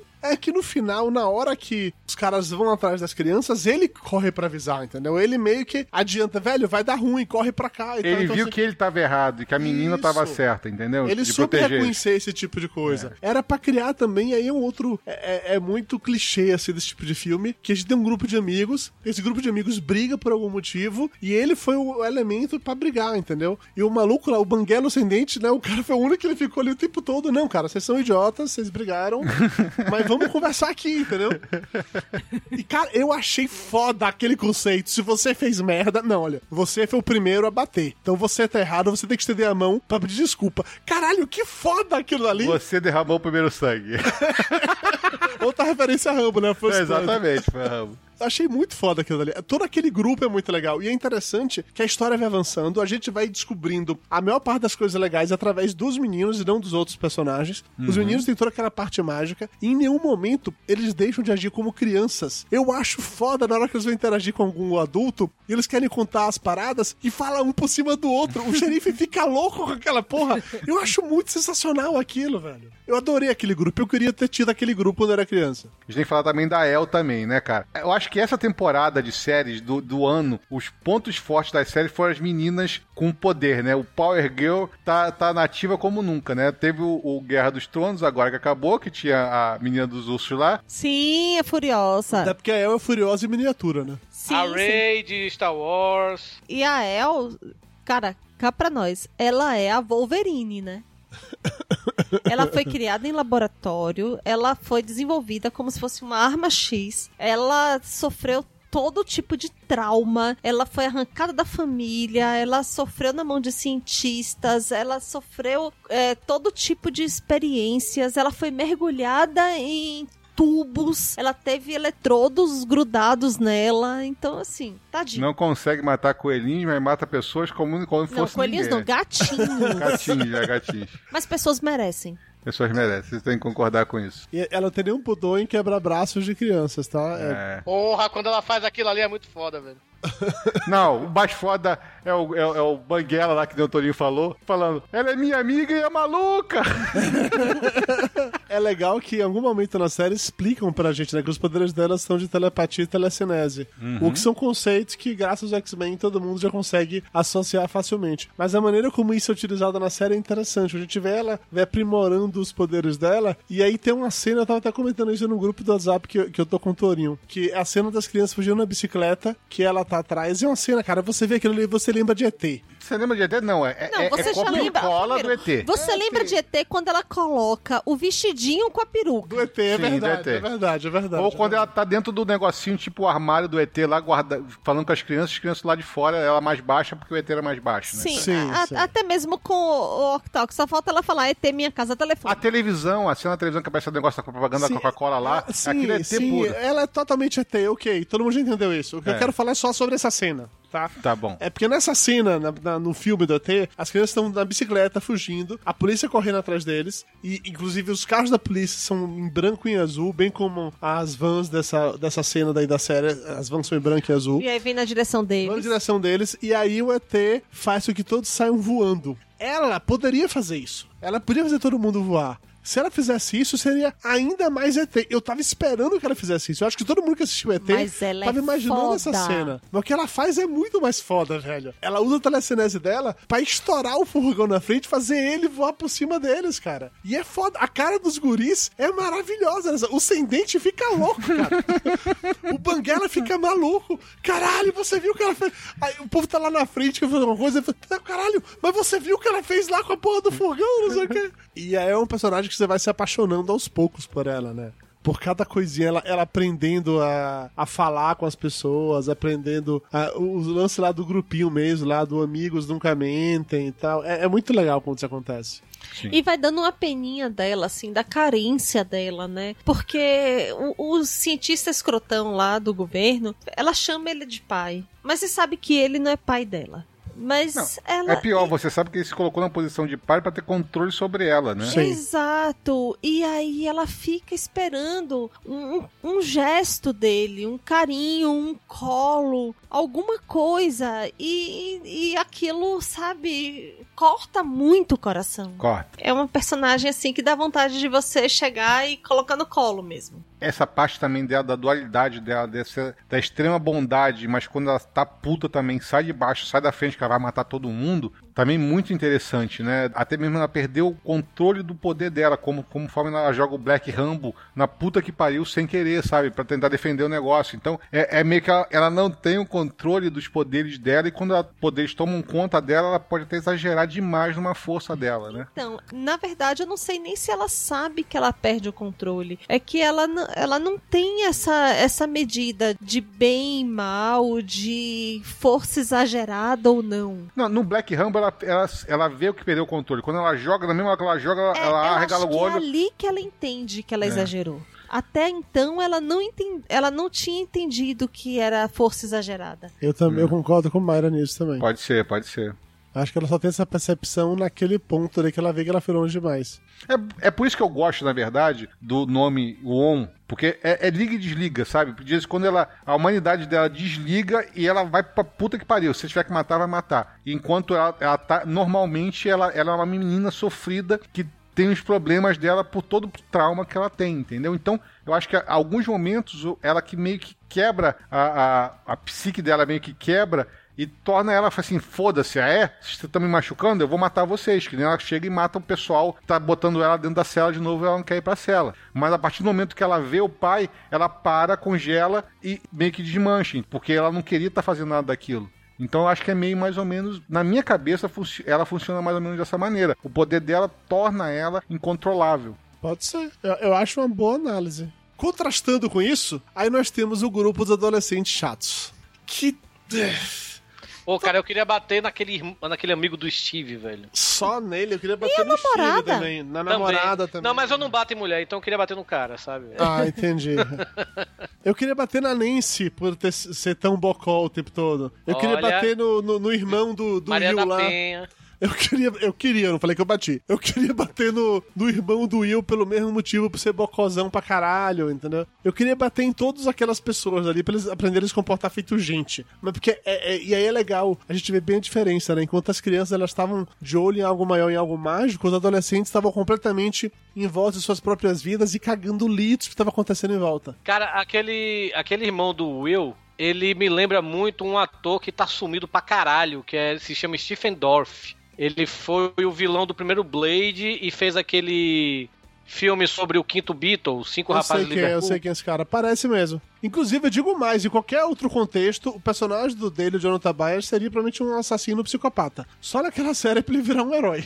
Ele é o cara que nos apresenta o rock and roll de qualidade na série. Isso é muito legal. Não, e eu vou defender ele também o seguinte, porque ele ali é, o- é o papel mais pesado de todo mundo. Ele tá preocupado com o irmão menor dele, que ele sempre cuidou. É, ele leva a família nas costas, né? Sim, que tem todo um problema, todo um problema psicológico lá, que o pai meio que maltratava a mãe, que a gente tem um subtexto sobre isso. Ele tá preocupado que a mãe dele ficou completamente maluca, porque até então ele não viu nada daquilo, né? Só ele que a mãe trabalha ficou- pra botar dinheiro dentro de casa. trabalha botar dinheiro de casa e tá desesperado que o irmão desapareceu e tá se sentindo um merda porque ele foi trabalhar pra, pra ganhar dinheiro e, e a- e o garoto desapareceu, entendeu? A culpa dele tá tudo em cima dele. E ele começa a tentar, tentar resolver as coisas sozinho, sabe? Tentar Júnior, você se procurar o identificou irmão. com ele, não foi, Júnior? Eu me identifiquei foda com ele, cara. Eu senti, Júnior. Cara, todo papel que tem um irmão mais velho que tenta proteger o irmão mais novo, cara, eu me identifico foda com, com, com o moleque. Eu gostei bastante do personagem dele também, cara. Eu gostei, gente. É que ele é muito bundão, entendeu? Mas ele é bundão, porque ele é um, é um cara bom, sabe? Que a vida tá pisando, pisando, pisando, pisando em cima e acaba que o cara fica sem saber direito como agir de vez em quando. É, e no final ele, ele poderia ter ficado escroto, mas ele continuou sendo bonzinho. Sim. em Preocupado várias com todo mundo. situações ele continuou sendo bonzinho. Menos no momento em que ele resolve ir numa loja de armas pra comprar coisas. Pra poder caçar. É legal pra caralho aquela cena. É bem legal aquela cena. Na verdade, o único momento que a gente vê esse personagem perdendo o controle é na hora que ele dá porrada no Steve, né? O, Sim. o namoradinho lá Que da aí Nancy. é o coração falando de novo. Não, mas aí o cara ofendeu todo mundo, né, cara? Ofendeu a mãe, ofendeu o irmão e ofendeu a, a namorada, Ele porra. foi Aí, com sangue no zóio, velho. Ele, ele encheu o cara de porrada. porra, o cara aguentou a primeira, que foi o irmão, aguentou a segunda. Não, aguentou a primeira, que foi a namorada, aguentou o segundo, que foi a mãe, não aguentou na hora do irmão. Ele falou do irmão dele, pronto, o cara desgolou de vez, porra. Foi pra cima e destruiu. Foi, Destruiu, foi, cara. foi tipo Jon Snow batendo lá no, no Ramsay no, no, nono episódio de Game of Thrones. Foi, foi foda, foi foda. Eu gosto do personagem. Eu realmente gosto do personagem. A única coisa que me incomodou do núcleo adolescente é o fato que, no final das contas, o Steve, que fez merda a- o tempo inteiro, ele se arrepende, vira um menino bonzinho e continua namorando com a menina. É, que a eu menina- gostei disso. Quer menina ficar com popular. com cara, né? Eu, Não. eu, gostei, eu gostei disso porque não caiu no clichê, sabe, cara? Porque, tipo, a primeira vez que aparece o Steve, é, a Nancy, ela também era, não era popular, sabe? Ela era, tipo... Eu não digo também nem nerd, eu acho que ela, tipo, era uma in-between, sabe? Sim. Uma invisível. Se ela namorar com o cara, tornaria ela um garoto popular. A primeira vez que ele aparece, né, e tudo, com aquela, aquela galerinha dele lá dos populares, né, eu pensei que ele, tipo, ia ter uma referência a Carrie, a estranha, tá entendendo? Alguma, nesse, alguma coisa nesse sentido, mas não, ele realmente gostava dela, sabe? E aí, e aí, só que ele era influenciado pelos amigos babacas dele, sabe, velho? Tipo, viver de aparência e tal. Sim, eu concordo. E no com final você. ele mostrou a verdadeira cara dele, que ele, ele é um cara legal, sabe? Pode ser que na, na segunda temporada, sei lá, ele ou Não. morra, ou então aconteça alguma coisa Ah. pra o- a Nancy ficar com o irmão do Will, sabe? É, mas eu achei até legal dela ter ficado com ele, sabe? Não cair no clichê, sabe, velho? Do cara ser o. Eu, eu acho que eu concordo com você, eu vou retirar o que eu disse. Parando pra pensar, na verdade, o comportamento dele durante a série toda é tipo de adolescente, assim. Ele quer pegar a menina, ele transa com a menina, mas ele não despreza ela no dia seguinte, ele Não, continua e até mesmo ela. quando ele vai levar a menina pro quarto, sei o que aquilo outro, ele até respeita a menina. A menina que toma o primeiro passo, entendeu? Ele chega e fica de É, que costas lá chega- quietinho chegou lá. com sutiã novo, tirou a camisa e, E, tal. e mandou olhar pra ela, porra. Tipo assim, Isso, o- isso, o- isso. Ele tava quietinho lá no canto dela. Se ele chegasse não tava, ele tava provocando, mas na hora que ela Oh. falou não, ele, ele, ele saiu de perto e ela tirou a camisa e falou: Não, eu tô brincando, vem cá. É, entendeu? Isso aí, entendeu? Não, eu Então, conc- e aí parando pra pensar que a razão pela qual ele ficou babaca e fez o que ele fez foi porque ele viu a menina no quarto com o. E não foi ele que lá. fez, né? Foi o amigo que fez. O bicho Mas ele fez tava junto, cara. Se ele É. não fez, ele deixou fazer. É pecar por Deixa omissão, dá na mesma, entendeu? É. Aí, essa parte, não. Se ele tava junto, viram quando o cara pintou na parede, a culpa é dele também. É, mas aí nesse momento ele tava com raiva dela, isso, entendeu? exatamente Então, isso. Ele tava com raiva dela nesse momento. E aí, depois disso, logo depois que acaba aquela briga, ele mesmo se oferece lá pro cara do cinema pra limpar, pra já mostrar que ele tava arrependido disso e tal. Dá a câmera pro cara no final, etc e tal. Ou seja, ele, ele conserta os erros dele durante, durante a série. É, ok, tudo bem. Eu, vou, eu retiro o que eu disse. E realmente foge do clichê. Mas mesmo assim, eu ainda acho que na segunda temporada ele vai morrer pra a Nancy ficar com o menino. Eu achei lá. que ele iria morrer no final dessa temporada, na hora daquela briga lá na casa. Eu achei que ele iria morrer naquele momento, É, porque ele bicho chegou só pra ter morrer. Uhum. Mas, realmente, se a gente passando pra pensar, a série quebrou uns clichês assim. É interessante imaginar dessa maneira. Ok. É, mas nesse grupo de adolescentes que tem o Jonathan, tem o lance de que ele é o fotógrafo, e aí tem uma parada que é muito retrô, mas que é muito legal pra gente velha, que ele é fotógrafo e ele vai revelar fotos. Isso é uma frustração que eu tenho, que eu sempre tive vontade de fazer isso. Você nunca... Eu tive aula de fotografia na, faculdade. Eu também, na então eu faculdade. aprendi a fazer isso na faculdade. Caralho, eu achei muito da hora pra ver aquilo na televisão. Não, e, e fora que isso é mais uma referência a um filme, esse é um filme clássico da década de 60, que é o Blow Up lá, né? Que é a ampliação, que o cara descobre um crime depois de fazer uma ampliação de uma foto que ele tinha descoberto. É mais uma referência dos filmes aí. Ah lá. Agora imagine o Júnior explicando isso pra pessoa que tá Imagina que coisa Ah, chata, né, velho? Porra. Você me desculpa se eu tenho bagagem de referências, bagagem. Ai, ai, ai, ai. ok. Aí mudando de núcleo, a gente tem o núcleo dos adultos, que é representado basicamente por três personagens. Vá, ok, quatro personagens recorrentes. A gente tem primeiro os pais do, do Mike, mais a mãe, porque o pai ele quase não aparece, é um. Não, um, o um pai, bosta. ele não faz a menor ideia do que tá acontecendo em volta dele. Não, não faz. Ele não mora naquela casa. ele mal conhece aquelas pessoas que estão ali dentro. E fora que o pai é é uma referência clara à, à mentalidade do americano médio da década de 80, que é o governo tá fazendo isso, eles sabem o que fazem, e a gente tem que ficar quieto aqui no nosso canto, porque eles estão certos, a gente tá, que- tá errado. Sim, E mas ele não faz a isso- menor ideia de quem são os filhos dele, Não, não o que, que os filhos fazem, o que a mulher dele faz. Ele não faz. Se, bo- se bobear, ele não sabe o nome dos filhos. Eles falam isso durante o episódio. Ah, meu pai é, é um bosta que minha mãe casou com ele só pelo interesse mesmo. Eu acho que eles nunca se, se amaram Nunca se amaram de realmente na verdade. vida. é.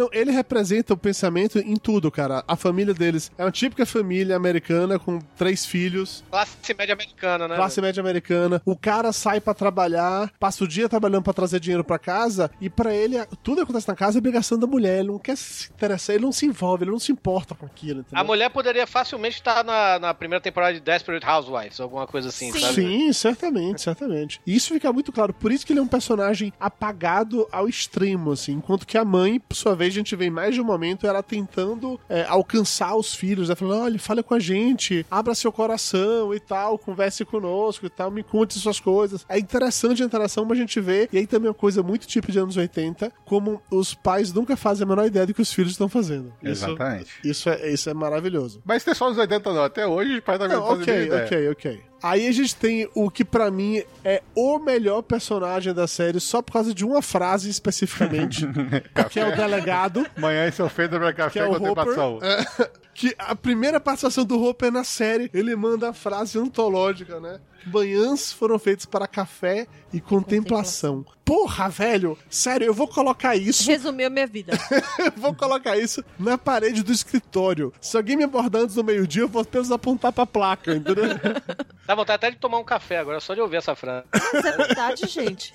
E o cara é o amargurado porque perdeu a filha, mas ele é o pegador da cidade. Ele pegou a cidade inteira A já. bibliotecária. Quem pega a bibliotecária? Cara, muita gente pegaria a bibliotecária. Oh, Ô, Júnior, como assim, Júnior? Júnior já pegou a bibliotecária, né, Júnior? oh. Não. É.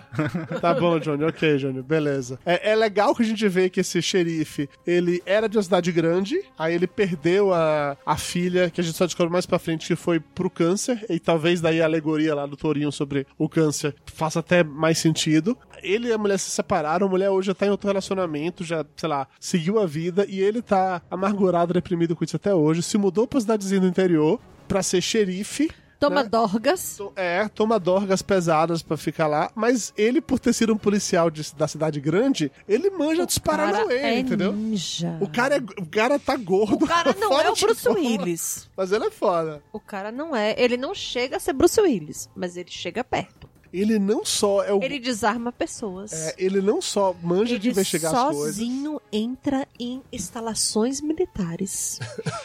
ele invade áreas infectadas. É verdade. Ele vai, ele vai pro outro mundo e volta. Ele volta sozinho. Que ele é foda. Ele vai para outras dimensões sem cabo de aço. Ele salva crianças. Ele é foda, velho. É, ele de novo, ele arranca cabo de alien da boca de criança. Referência É ao outra, é outra coisa, é outra coisa que eu gostei dele Ele ser tipo respira- o ator ser um cara, ser um cara meio mazelado, sabe, velho? Gordo, acabado. Mazelado é maravilhoso a expressão. Então, ele Sim. respira ar contaminado, ele faz massagem cardíaca numa criança e termina dando murros que poderiam quebrar todos os ossos. quebrou algumas costelas do guri, mas aquela do campeonato Década de valeu tudo. 80, é assim que eles ah, ensinaram a fazer massagem cardíaca. É, Eu aprendi assim também, eu aprendi assim também. Você faz um pouquinho, se não fosse, eu começo a socar o peito que vai. Eu aprendi Vai. assim. Tava quase varando do outro lado, né? Mas tudo bem. Você ressuscita na base da porrada. Faz que, nem o, faz que nem o Hulk fez com o Loki no- no- nos Vingadores, né? Isso, Daquele pega pelo jeito. pé, né? não, mas aí volta, é legal porque assim, ele é um cara, quando começa a série, você não dá a mínima pra ele. Você acha que ele é só um xerifezinho fracassado, cidade pequena, que não vai fazer nada. Mas a gente começa a descobrir, é, primeiro, que ele manja para caralho de investigação. A gente vê que o cara é o único que sabe fazer investigações, que ele pensa fora da caixa. A gente vê que o cara sabe lutar pra caralho. Porque tem um momento lá quando ele tá invadindo a instalação sim. secreta. Tem um, pelo menos uns cinco guardas, ele desarma todo mundo. É, apontando arma pra ele, ele chega, não, não, tudo bem, eu tô aqui, eu tô saindo. Ele dá porrada em todo mundo, pega a arma e vai embora, entendeu? A gente tem ainda o fato de que ele identifica onde é que tem a porra das escutas pra saber que estão seguindo ele. Caralho, ele é foda. Ele faz um acordo com a agência governamental Imagina fodona o cara é quase CIA. pra, pra Cara. montar a missão dele. Ca- e, Porra, e no final, ele ainda é o cara que sabe dos Paranauê, entendeu? E não, a no, tá final ele, ele vira Men in Black. Cara, Puta, é verdade, para o carro do Men in Black na hora, né? Ele vira Men in Black. É isso que eu gostei do cara, como eu tava falando. Porque eu- ele é um ator, você vê que o cara é meio acabado, né, velho? Ele é meio. com a va- validade já gasta, né? Ele E tá na tipo- prorrogação, né? E tipo, não botar no tipo, sei lá, um Tom Cruise, que é velho, mas o Tom Cruise ainda dá uns caldos, né, velho? É, não botaram um galã, sai- botaram um cara mais alado, velho. Botaram um cara quengado pra fazer a porra daí. Eu, isso eu gostei, sabe, velho? entendi. Eu morri de rir, cara, quando ele chegou, depois de ter descoberto a escuta lá numa lâmpada da casa dele. Ele chega na casa da mulher, manda o bilhetinho, fica quieta que você tá grampeada. Aí ele olha pra cima e fala assim: Puta que pariu, quanta lâmpada. lâmpada. Pode ter escondido em qualquer lugar essa merda. É muito legal. Ele é um personagem E muito aí bom. só faltou assim o letreiro. Horas depois, depois que ele tirou tudo. Eu achei que ele ia pegar a mãe do, ca... do menino. Então, a- durante a série falam que ele pegou a mãe do menino. É, eles foram namoraram no passado. É. Que, pelo que dá a entender, Sim. aquele xerife, ele, ele morou quando ele era mais novo naquela cidade. Era tipo onde ele se formou e tal, ele teria namorado com aquela mulher. bem. E no final das contas vai até descobrir que foi- ele é pai dos meninos. Tudo bem, não tem problema. Mas eu Até achei. do, até, do, até do Black Rumble, né? Mas eu achei que ia rolar ali uma, um revival entre os dois, alguma coisa assim. Porque tinha uma tensão entre Tinha, os dois. mas a, tá, nisso também, eu vou, volto que o Putorinho falou mais cedo. Que bom que não rolou, porque quebrou o clichê. Que era um clichê esperado. E também é você pegar mal pra caralho, né? A mulher perdeu o filho, vai estar dando pro cara, entendeu? Durante a perda do filho. Não, mas Tá podia bem. ser no final, aquela cena lá do- de, de Natal, a última cena do episódio. na Ele mesa do podia Natal, tá ele lá. podia estar lá, entendeu? Deu uma passada de tempo, um mês depois, a vida seguiu, É, a vida ele agora seguiu faz parte da família. É, sacou? não, não precisava estar explícito que eles estavam se pegando, mas estavam começando algo. Então, a gente não sabe o que aconteceu quando ele foi pro carro e foi levado lá pro. Pro Men in Black. Entendeu? Porque pode ter acontecido alguma coisa que por isso que ele tá evitando tudo, sabe? Por isso que ele tá afastado do, do, do resto do ser. pessoal. Pode ser que parte do acordo que ele fez para que o governo deixasse as pessoas em paz é que ele não, sei lá, não ter contato ou não fazer. Pode ser, é uma possibilidade. A gente vai acabar descobrindo isso na nova temporada. Ou ele tá numa missão de resgatar a ONG, então ele não quer criar laços pra chegar e só conseguir salvar a menina. A gente não sabe, não sabe o que tá acontecendo. Mas então, outro personagem adulto que é muito legal e que representa o professor Crichton, a gente já falou sobre ele que é o professor de ciências. Ele tem uma participação muito pequena na série, ele tem, sei lá, quatro cenas talvez no máximo Cara, na ele série. é um professor de ciências que tem uma namorada. E gatinha! E que a namorada, por sua vez, ficou muito puta, porque o aluno dele ligou pra ele sábado às 10 horas da noite pra saber como é que faz uma porra de uma câmera de imersão. e ela tinha planos. É, E e o pior de tudo, aquele dia, né? Aquele filme tava passando na televisão aberta porque não tinha vídeo cassete. Aham. Entendeu? E ele não conseguiu dar pausa e perdeu o filme. Ó, que o Júnior presta atenção, né, velho? Porra! E a coisa, o, o The Sig lá, pô, perdeu o filmaço. Aquilo é o final do filme, cara. Ele Não entendeu até hoje o final do filme, coitado. É foda, cara, é foda. é. Eu vou a explicação. Não, não se preocupe. A gente quer fazer isso só por diversão. A gente vai tomar cuidado. Não se preocupe. Aí, ainda como coadjuvantes adultos, tem alguns que não são tão relevantes assim, tem os dois outros policiais e tal, não sei o quê. E tem a, a outra personagem adulta principal, que é, é o nome mais forte do elenco, né? Que é o Winona Ryder. Tem o Matthew Modini também. Mas né? ele é vilão, a gente chega nos vilões daqui a pouco. É, eu, eu- eu posso falar uma coisa? A, Ah. Aí eu, Nona Ryder me incomodou no papel de mãe. Jura? Por quê? Juro. Primeiro eu achei ela muito over, sabe? Muito.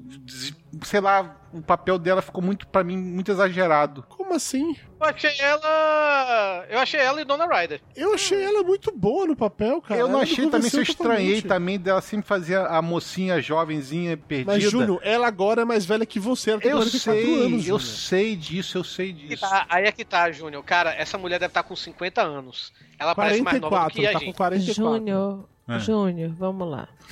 Você teve a sua carreira afogada por um episódio de cleptomania. Você está com a sua tábua de salvação na sua frente e essa tábua de salvação não é nada glamourosa, se chama Netflix. Não diga isso, Netflix Você é já, foi estre... Você já foi queridinha da América e já esteve em Hollywood. Ó, até Leonardo DiCaprio tá fazendo, é, fechou parceria com a Netflix, vai fazer um, um filme pra Netflix. Não, agora. agora tá Adam Sandler. Ah, mas tem muita gente boa lá. O Kevin Space tá lá, o Narcos tá lá, entendeu? Não, não, é, eu, eu- a Netflix hoje. Aliás, já faz muito tempo que séries de TV, não só Netflix, como também, é, é uma tábua de salvação pra muitos atores que estão meio encostados em Hollywood. Sim. O Kiefer Sutherland, que fez o 24 Horas. Não, É, eu, não tô, tem- eu não tô desprezando Netflix, não é isso. Mas assim, eu tô colocando nossa querida no devido lugar dela, né? É, porque é verdade seja dita que ela, depois que ela teve no auge lá, da, fazendo filme pra caralho, ali entre o final dos anos 90 e início dos anos 2000, rolou o lance lá de que ela começou a se afundar, teve a história do, do que ela foi presa por cleptomania e tal, e ela sumiu foda, assim, E começou a fazer uma coisa ou outra, muito nada a ver, até conseguir voltar agora. Eu só me lembro dela naquele filme que a Angelina Jolie ganhou o Oscar, O Garoto Interrompida. E realmente depois não fez nada de interessante. Não, ela deu uma sumida foda como atriz durante algum tempo, cara. Separando pra olhar no, no MDB dela, tem um período grande aí em que ela não fez nada. Assim, tipo, ela passou mais de um ano sem fazer nada, ou fez uma participação pequena em alguma coisa. Por exemplo, aqui, ó, em 2012, a única coisa que ela fez foi a voz no desenho Frank Winnie da Disney. Foi só isso que Caralho. ela fez o ano inteiro, entendeu? Então ela devia estar com certeza precisando de, de uma nova chance de aparecer, sacou? E nesse sentido, essa série veio muito bem, porque ela tem um papel muito foda na série. Muito foda mesmo. Eu não achei o papel dela ruim, eu não achei a atuação dela ruim. Achei Apenas achei a atuação dela em Dona Ryder, velho. Porque ela, ela atua da mesma maneira em qualquer filme dela, velho. Daquele mesmo jeito ali, com aquela cara de, de esquilo assustado com cabelo de puta ruim, velho. Então, é, é- é exatamente isso, Toninho. Você chegou ao Caralho, ponto. Para, para, para, para, para, Júlio. Pera aí, pera aí, pera aí. Cara de esquilo assustado com cabelo de cabelo de puta ruim. Mas é exatamente isso, Tourinho, Toninho. vírgula, Carlos, ok. Eu não sabia explicar o que que é, Torinho, mas é exatamente isso. Essa cara de esquilo assustado, com cabelo de puta ruim, no papel que ela faz uma, uma adolescente desesperada porque aconteceu alguma coisa, faz sentido. Eu gostei dela na série. Eu achei que ela me convenceu muito bem como a mãe de meia idade que tá numa situação de merda, que trabalha pra cara, tá destruída, vive, tem um cabelo de puta ruim, que não tem tempo pra cuidar do cabelo. Claro. Que tem a cara de esquilo assustado, porque não consegue ganhar o suficiente pra manter a estrutura toda familiar. E que, além de tudo, o filho dela sumiu e começou a aparecer umas paradas bizarras na casa dela. É claro, eu também teria cara de esquilo assustado nessa situação, né? Se eu tô na minha casa de hora outra começa a piscar umas luzes assim, minha primeira reação seria esquilo! E olhar pro lado, pô.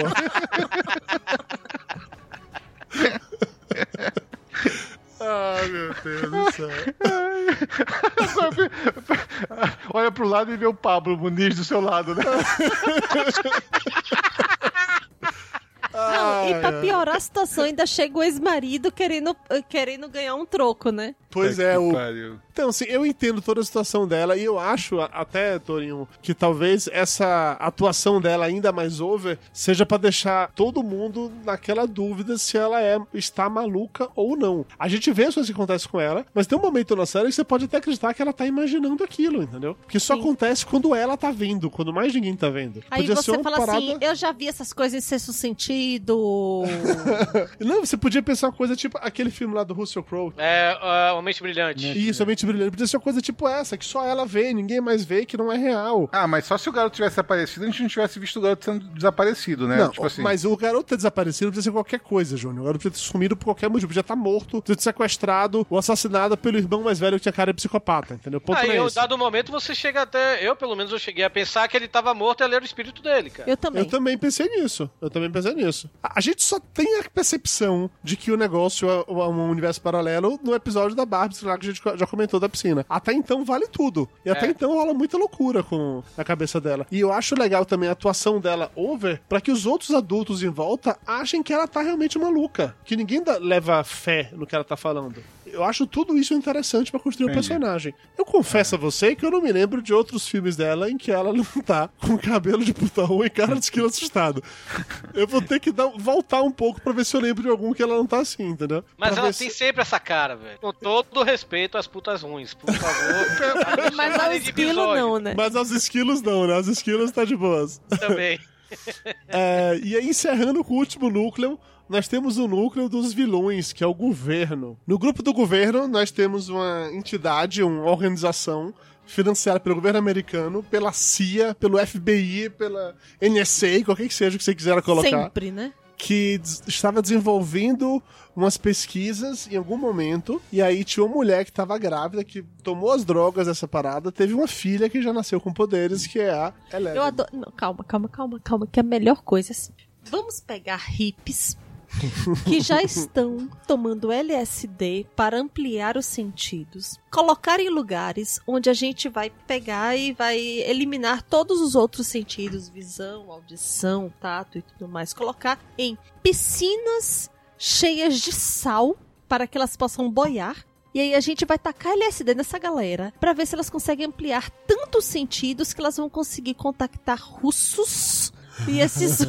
e descobrir segredos Caralho, militares. mas é assim que se descobre as coisas, com a experimentação, é justo. E deu certo. No caso, não com a hippie mãe, mas com a filha da hippie, já que a hippie mãe estava grávida e ninguém sabia. E a menina nasceu com superpoderes induzidos por conta do uso excessivo de LSD. Vocês não devem lembrar desse filme, mas esse aí é o plot do Scanners, a sua mente pode eu lembro, destruir. eu lembro sim, eu lembro de Scanners, eu lembro. Puta, cara, até que enfim você lembrou de um filme, né, Dudu? Ah, Júlio, desculpa se eu só lembro de filme B, vá se fuder. Lembra de um filme bom que eu vou lembrar, porra. Scanners eu assisti. Mas aí, só pra concluir o lance do governo, que eu, que eu acho muito legal, é que em nenhum momento na série eles tentaram mostrar o governo com tons de cinza. Eles não estão fazendo por um bom motivo, eles não são bonzinhos, eles são os vilões. O objetivo deles é ser escroto, entendeu? Mas eles são o governo? Sim. São, são o governo. Fica claro que eles Sim, são eles o governo. estavam tentando. Era a guerra, plena Guerra Fria. E pra eles mim ficou mais querendo... parecendo uma indústria qualquer assim. Não, não, Não, não, não, eles não, falam. não. Tanto que o garoto fala assim: não, meu pai já me falou há muito tempo que, ele, que é um algo do governo lá escondido como companhia elétrica. Sim. Ah, tá. É, a missão do é, governo tinha- e a missão ali era exatamente arrumar uma maneira de conseguir matar os russos à distância. E era pra isso que eles treinavam a, a, a 11, entendeu? A Eleven. Era esse o objetivo. E, e sem contar que a Eleven é porque teve 10 antes 10 dela. anos, com toda certeza.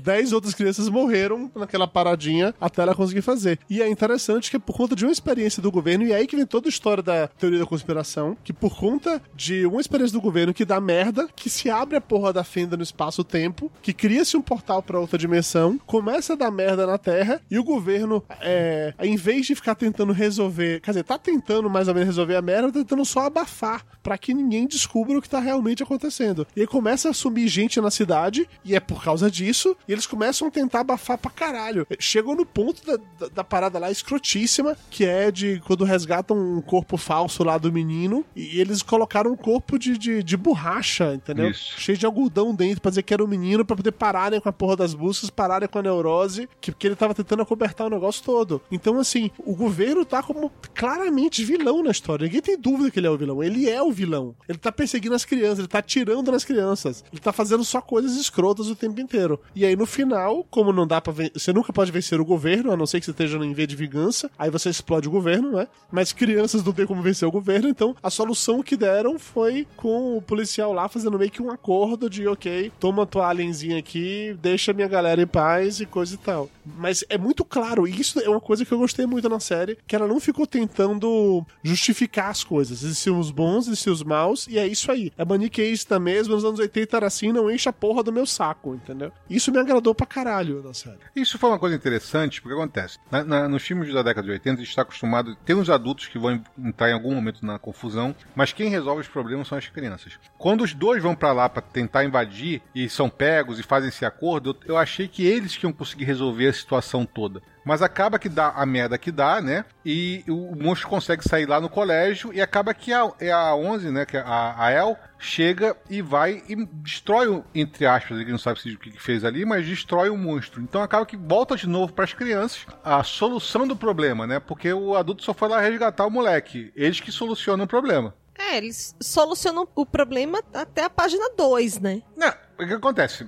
O problema do monstro tá, tá que- conseguindo quebrar a barreira, não sei o que, aquilo outro, aparentemente acabou. Então, o problema que tinha surgido com a El abrindo a- o portal acabou quando ela destrói o monstro. Então, a gente dá pra entender ali que É. ela destrói o portal. Não, Só o que portal não foi destruído. Tanto é que eles conseguiram voltar. Eu acho que a El também, ela pode voltar na segunda temporada. Eu acho que ela Exato. deve voltar, com certeza, né, Porque velho? Não, assim, vamos lá. Eles só conseguiram trazer o Will de volta porque o portal ainda estava aberto. Concordo com você, mas o portal, ele depois que a El chegou a destruir o monstro, o portal pode ter fechado que nem aqueles portais temporários que o monstro conseguia abrir. Não porque não dava tempo, Júnior. Ah, mas a gente não sabe quanto tempo passou, quanto tempo demorou, quanto tempo tava ali em, em- em- em tempo real, os dois ali nos universos paralelos. A gente não tem noção disso. Porque isso aí não é contado pra gente, né? Não, eu acho que as, as ações estavam acontecendo concomitantemente. Então, quando a El estava destruindo lá o, o monstro, é enquanto estava acontecendo lá a ação da, da mãe com o, o policial salvando o menino, respiração e massagem cardíaca e tudo mais. Aí a El destrói o menino, mas o portal continua aberto. Tanto é que eles tiveram que fazer todo o caminho de volta até sair com o menino lá. É, então porque- o portal porque o continua portal aberto. Fixo era aquele. O Isso. portal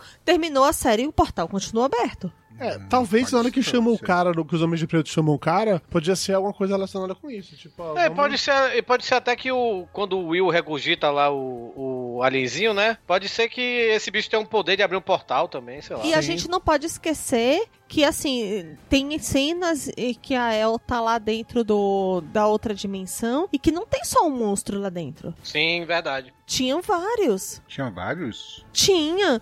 Inclusive, assim, tem um que, por exemplo, que o, o bicho tá comendo e tinha Não, um. Ele o não bicho tá tá comendo alguma coisa, Tinha ele não tá dois comendo. comendo, e o, tinha outro andando. E na hora que o policial tá lá andando, a gente vê um ovo de alguma coisa que nasceu ali de dentro. Então, aquilo ali não é, não é ele tá comendo, ele tá botando aquele ovo. Ah, você acha que é isso? Ele botando Sim, ovo? ele tá botando aquele ovo. Tanto que se você vê, pelo cantinho dá pra ver o formato do ovo. Eu não É tinha percebido. A gente não comendo. percebe porque no começo esse ovo só vai aparecer lá no final quando eles entram dentro do negócio, a gente consegue ver aquele ovo. Entendi. Mas se você reparar de novo, ele tá tipo é aquele, aquela cara dele lá do, do, do- daquele monstro do Alien, ele tá tipo botando aquele ovo lá, fazendo aquela formação daquele ovo lá que a gente não sabe exatamente o que, que é aquele ovo ainda, né?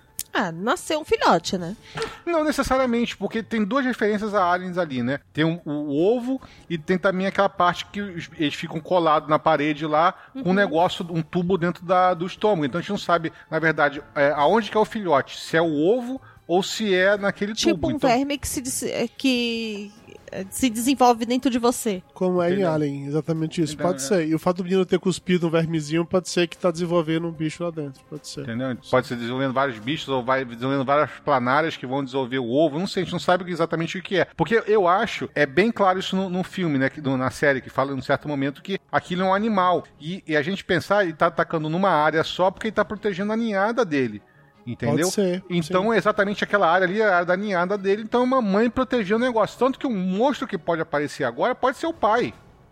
Não, assim, a gente parando pra pensar racionalmente, considerando que aquilo dali é um universo paralelo, né? Uma realidade paralela, e a Terra é enorme, é óbvio que aquele bicho não é o único bicho que existe naquilo tudo. Mas é óbvio também que esses bichos têm suas áreas de atuação, suas áreas de caça, e que eles tendem a ficar por ali. Então, meio que evidente que deve existir outras coisas pra vir em novas temporadas. Como é que as crianças vão resolver isso, eu não faço a menor ideia. Aquele Eu acho, que a, eu acho que a próxima temporada.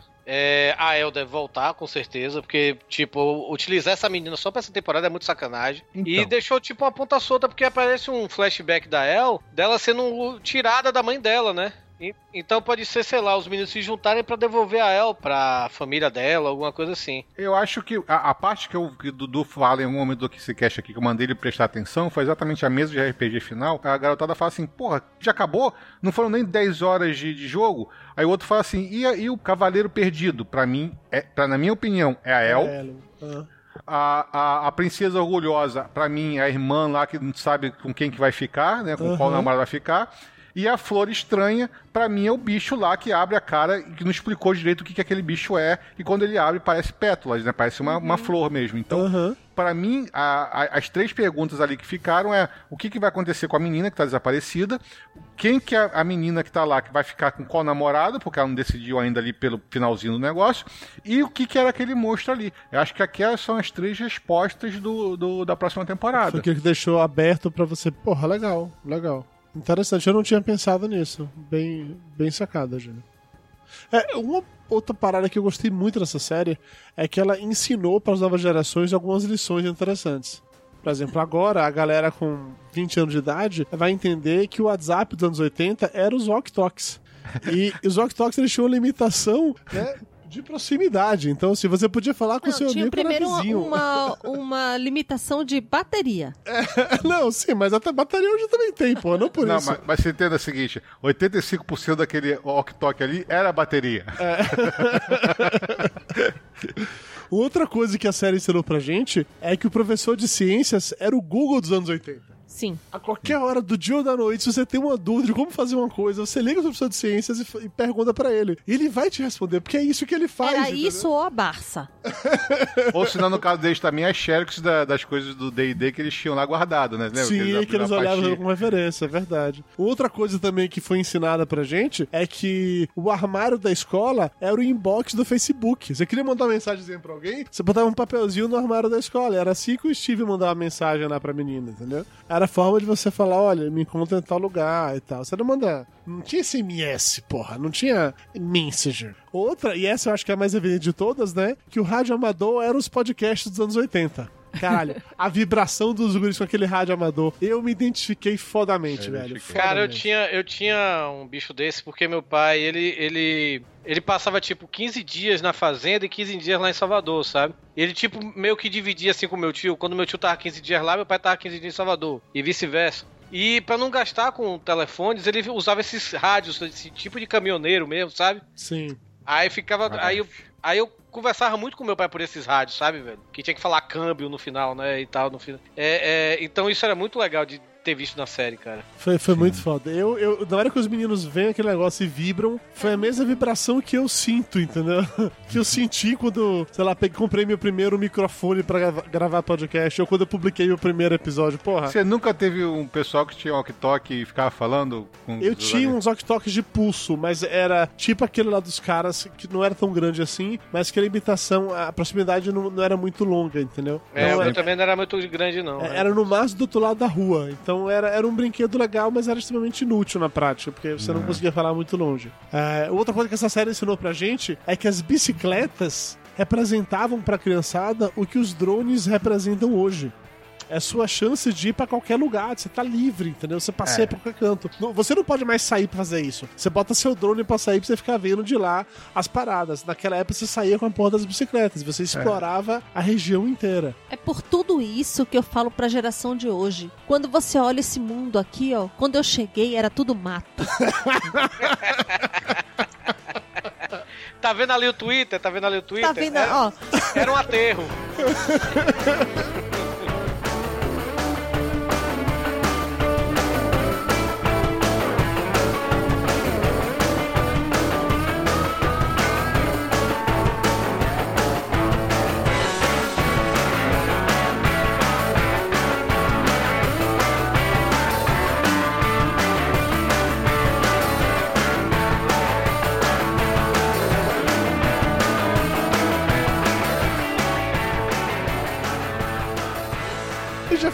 bem nessa série que eu acho que as notas vão ser bem fáceis de dar, né? Mas ainda assim, chega um momento que no final do podcast se aproxime que nós precisamos sim dar nota para essa série maravilhosa. Então vamos começar aqui com o nosso convidado da noite. Torinho, de 0 a 10, que nota você dá pra essa série, cara? Ah, eu dou um 9. É, não vou dar 10 porque tem algumas coisas assim que eu achei meio deixadas de lado, sabe? No exemplo da, da amiga da Nancy, a Barbers, né? Pô, ela sumiu e não teve esse essa comoção toda que teve quando o Will Byers sumiu, sabe? Simplesmente deixou de lado isso aí, como também teve outros jovens que sumiram, outras pessoas, e, e, não, e a série meio que é, não deu atenção a isso, sabe? Não, não mostrou, é, tipo, Tipo, a assim, Nancy cadê ligou a pra família mãe. desta mulher? É, mostrou só a mãe rapidinho A Nancy ligou lá. e a- a Barbie, ah, não, ela não veio, ela, ela não veio dormir aqui não, ela não tá contigo. Ah, não, ela tá comigo, acho que ela foi ali. E ficou nisso, Se tá você entendendo? achar, liga pra mim.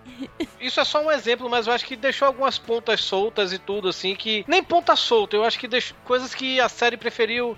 Ah, não vamos, não vamos mostrar isso não, sabe? E aí, em detrimento à história, sabe? Principal e tudo. Então acho que é por isso que não leva 10, mas um 9. Um 9 querendo dar, dar 10, sabe? Eu curti a série, é, como, eu, como eu falei lá no começo do podcast, é, não me pegou pelas referências. Pô, eu vi ET no cinema quando era criança e, e não me marcou, sabe? Pra falar a verdade, me marcou mais negativamente do que positivamente, porque eu tinha medo do ET. Caralho, Torinho, É. puta que pariu. Puta que pariu. Esses Ah, convidados eu que eu tô tinha- falando. Eu tinha 5 anos de idade quando eu vi essa porra. Imagina uma criança de 5 anos você vê uma, uma véia enrugada, velho, que era o ET, pelo amor de Deus. Porque era uma véia. Uma véia enrugada transformista, porque tava de, de peruca, né? Ai, meu Deus do céu. É, eu nunca assisti Conta Comigo, que também é outra referência a essa série, né? Alien, é, eu fui ver depois dos 30 anos. Pra falar a verdade, eu vi Prometheus primeiro pra depois ver os Aliens. Que Sabe? pariu. É, pode me xingar. E- Goonies, Você viu pelo menos Goonies quando era Não, a, a único, o único, assim, dessas referências todas fortes da série, que realmente eu identifiquei, quer dizer, eu identifiquei todas, porque, querendo ou não, apesar de eu não ter visto e tudo, um ou outro filme, mas eu sei das histórias e tudo, você acaba se informando, porque a gente meio que trabalha, entre aspas, com isso, né? Mas os Goonies foi a única que me, me pegou mesmo, porque eu sou apaixonado pelos Goonies até hoje. Graças a Deus, Torinho. E mas o que me pegou na série mesmo foi como a gente falou no começo do podcast, que foi a questão de todo episódio eu ficar com gostinho de quero mais, quero ver de novo, tá entendendo? E eu curti o final, eu acho que é, fez um desfecho bom, né? O menino apareceu e tudo e deixou uma ponta solta para uma, uma, uma segunda temporada. Eu não sei se já confirmaram que vai ter uma segunda temporada, mas obviamente confirmaram. Já Já confirmaram. confirmaram Já confirmaram. mesmo? Uhum, já Eu confirmaram. achei que ainda tava apenas em. Não, Pelo não, sucesso, da, pelo sucesso da série, era questão de tempo realmente ser confirmada a segunda temporada. É, merece ter uma segunda temporada. Espero que seja tão boa quanto essa primeira. Que venham novas referências, que, mas que mantenha esse espírito que a série tem de, de ser uma série gostosa de assistir. Você senta e não consegue, como o Dudu falou, né? Que assistiu numa sentada. Eu assisti meia sentada, né? Dois episódios de madrugada e o resto depois. E eu espero que a segunda temporada continue nessa mesma toada, né, velho? Dona Maria Moraes, sua nota agora pra Stranger, que inclusive devo admitir que eu só fui perceber que era Stranger lá pelo quinto episódio. Eu tava me referindo até então como Strange apenas, como coisas estranhas e não coisas ainda mais estranhas. Ah, Dona Maria Moraes, sua nota. Minha nota também é 9, por conta de tudo isso que o, que o Torinho disse. E por causa da minha birra por dessa histeria coletiva que foi criada. Eu poderia dar 9,5, mas só por causa da birra ficou 9. Coração peludo é foda, viu? Puta que pariu. Ah, quando começa a ficar modinha demais, quando o povo começa a ficar, ai meu Deus, é, é maravilhoso, é isso e aquilo, assim. Então eu começo a ter birra. Isso já me incomodou mais, esse negócio. Mas hoje eu não tento levar por essa birra, não. Hoje a birra passou. É essa coisa assim de, de- Modinha é aquela coisa de você. Quando você taxa alguma coisa de modinha, é só pra você. É, é só aquele negócio. Você querer ser do contra que não gostou, sabe? Apesar de a Mayra ter gostado da série, né? Eu gostei sim, é só porque eu vejo tanto de. Não, mas Gente, enche o saco. É tipo aquela, aquelas pessoas que, na época que, que liberaram casamento é, é, entre mesmos sexos, né? É, muita gente botou a, a foto colorida e tudo, não sei o que, e quem não botasse é, era do contra, sabe? Então. Você não gente votou, Torinho, é isso? Você era do contra, é isso que quer dizer? Você não é a favor do casamento entre gays, é isso? Que Não, eu absurdo. Torinho. Puta que pariu, é foda eu- esse. Eu botei, vai lá nos meus históricos de meu, minhas fotos de perfil e tá lá. Ok, Mas eu vejo, eu vi muita gente que não botou porque não queria entrar nesse hype, tá Entendi, entendendo? Entendi. Júnior, você que é um cara que não entra em hype, que nota você dá pra Stranger Things? Então, vamos lá. Eu vou dar duas notas. Não, foda-se. Não, Não, eu vou dar duas do seu notas. caralho. Sempre, Eu- eu- né? A, a minha. Sempre tem. Não, não, eu, eu, tô copiando de você essa ideia. Mas, Mayra, mas eu vou chegar e vou dar duas- notas. A minha criança da década de 80, que não pensou em nenhum momento, porra, cadê os pais dessas crianças? Ela não dá 10, ela dá 11. Ah, ele ensaiou essa nota o tempo bonito. todo, hein? Entendeu? Dá 11, porque, cara, foi um. um- um- Uma sabe? catarse. Foi, cara, eu ficava vendo. Caçando referência, vendo as, as cenas, vendo, falando, caralho, olha lá, isso é referência disso, isso é referência daquilo. Foi tipo assim, sabe? Ô, caralho. Cara, foi eu muito nunca bom. vou assistir filme com o Júnior, deve ser muito Nem chato. eu, nem Não, eu. eu não fiquei falando isso, caralho. Fica a lição, jamais assisto nada com o Júnior. Mas voltando ao assunto. Mas eu, eu entendo todos esses pontos que vocês botaram pra falar. Eu entendo que também, eu analisando, se eu for analisar uma coisa assim mais crítica, eu realmente não teria como dar 10 pra essa série. É, porque existem algumas falhas de roteiro, existem alguns probleminhas e tudo mais. É, se eu não tivesse toda a minha bagagem de década de 80, eu não daria 10 com certeza pra essa série. Então eu daria, eu sei lá, eu, eu dou um, um 8 pra essa série sem a minha. minha Aí, ó, como- depois eu que tenho como- coração peludo. não, com a minha velhice toda, com o meu negócio todo, minha chatice toda, eu daria um 8 porque realmente tem uns pontos que são ruins da série. Tem uns pontos que chega e, e a série fica meio complicadinha, como o Torinho falou. É, e minha preocupação tá grande com a segunda temporada, porque se eles começarem a gravar a segunda temporada agora com as crianças da pequena, tá legal. Mas se deixarem pra ano que vem gravar, esse moleque vão estar tudo com 2 metros de altura e já não vai estar valendo mais a ideia, entendeu? Então, Ou seja, você queria uma coisa Harry Potter que grava logo três de uma vez só. pra mim seria o mais foda eles fazerem e fazerem isso, sabe? Grava E o logo- moleque é foda, né? velho? Moleque do, de uma hora pra- em dois meses cresce. Ixi, Cara, eu vi, eu vi a foto dos moleques. Eu vi essa foto dos moleques agora, outro dia. É, é, é, fazendo esse negócio da pauta, estudando pra fazer a pauta. Já eu vi a foto enormes. deles. Os moleques já, já cresceram já, bicho. Entendeu? Já, um já perdeu a cara de criança, já tá com cara de adolescente. Então, se deixar pra ano que vem, fudeu. Vai estar com o neguinho com 3 metros de altura e vai ser o efeito.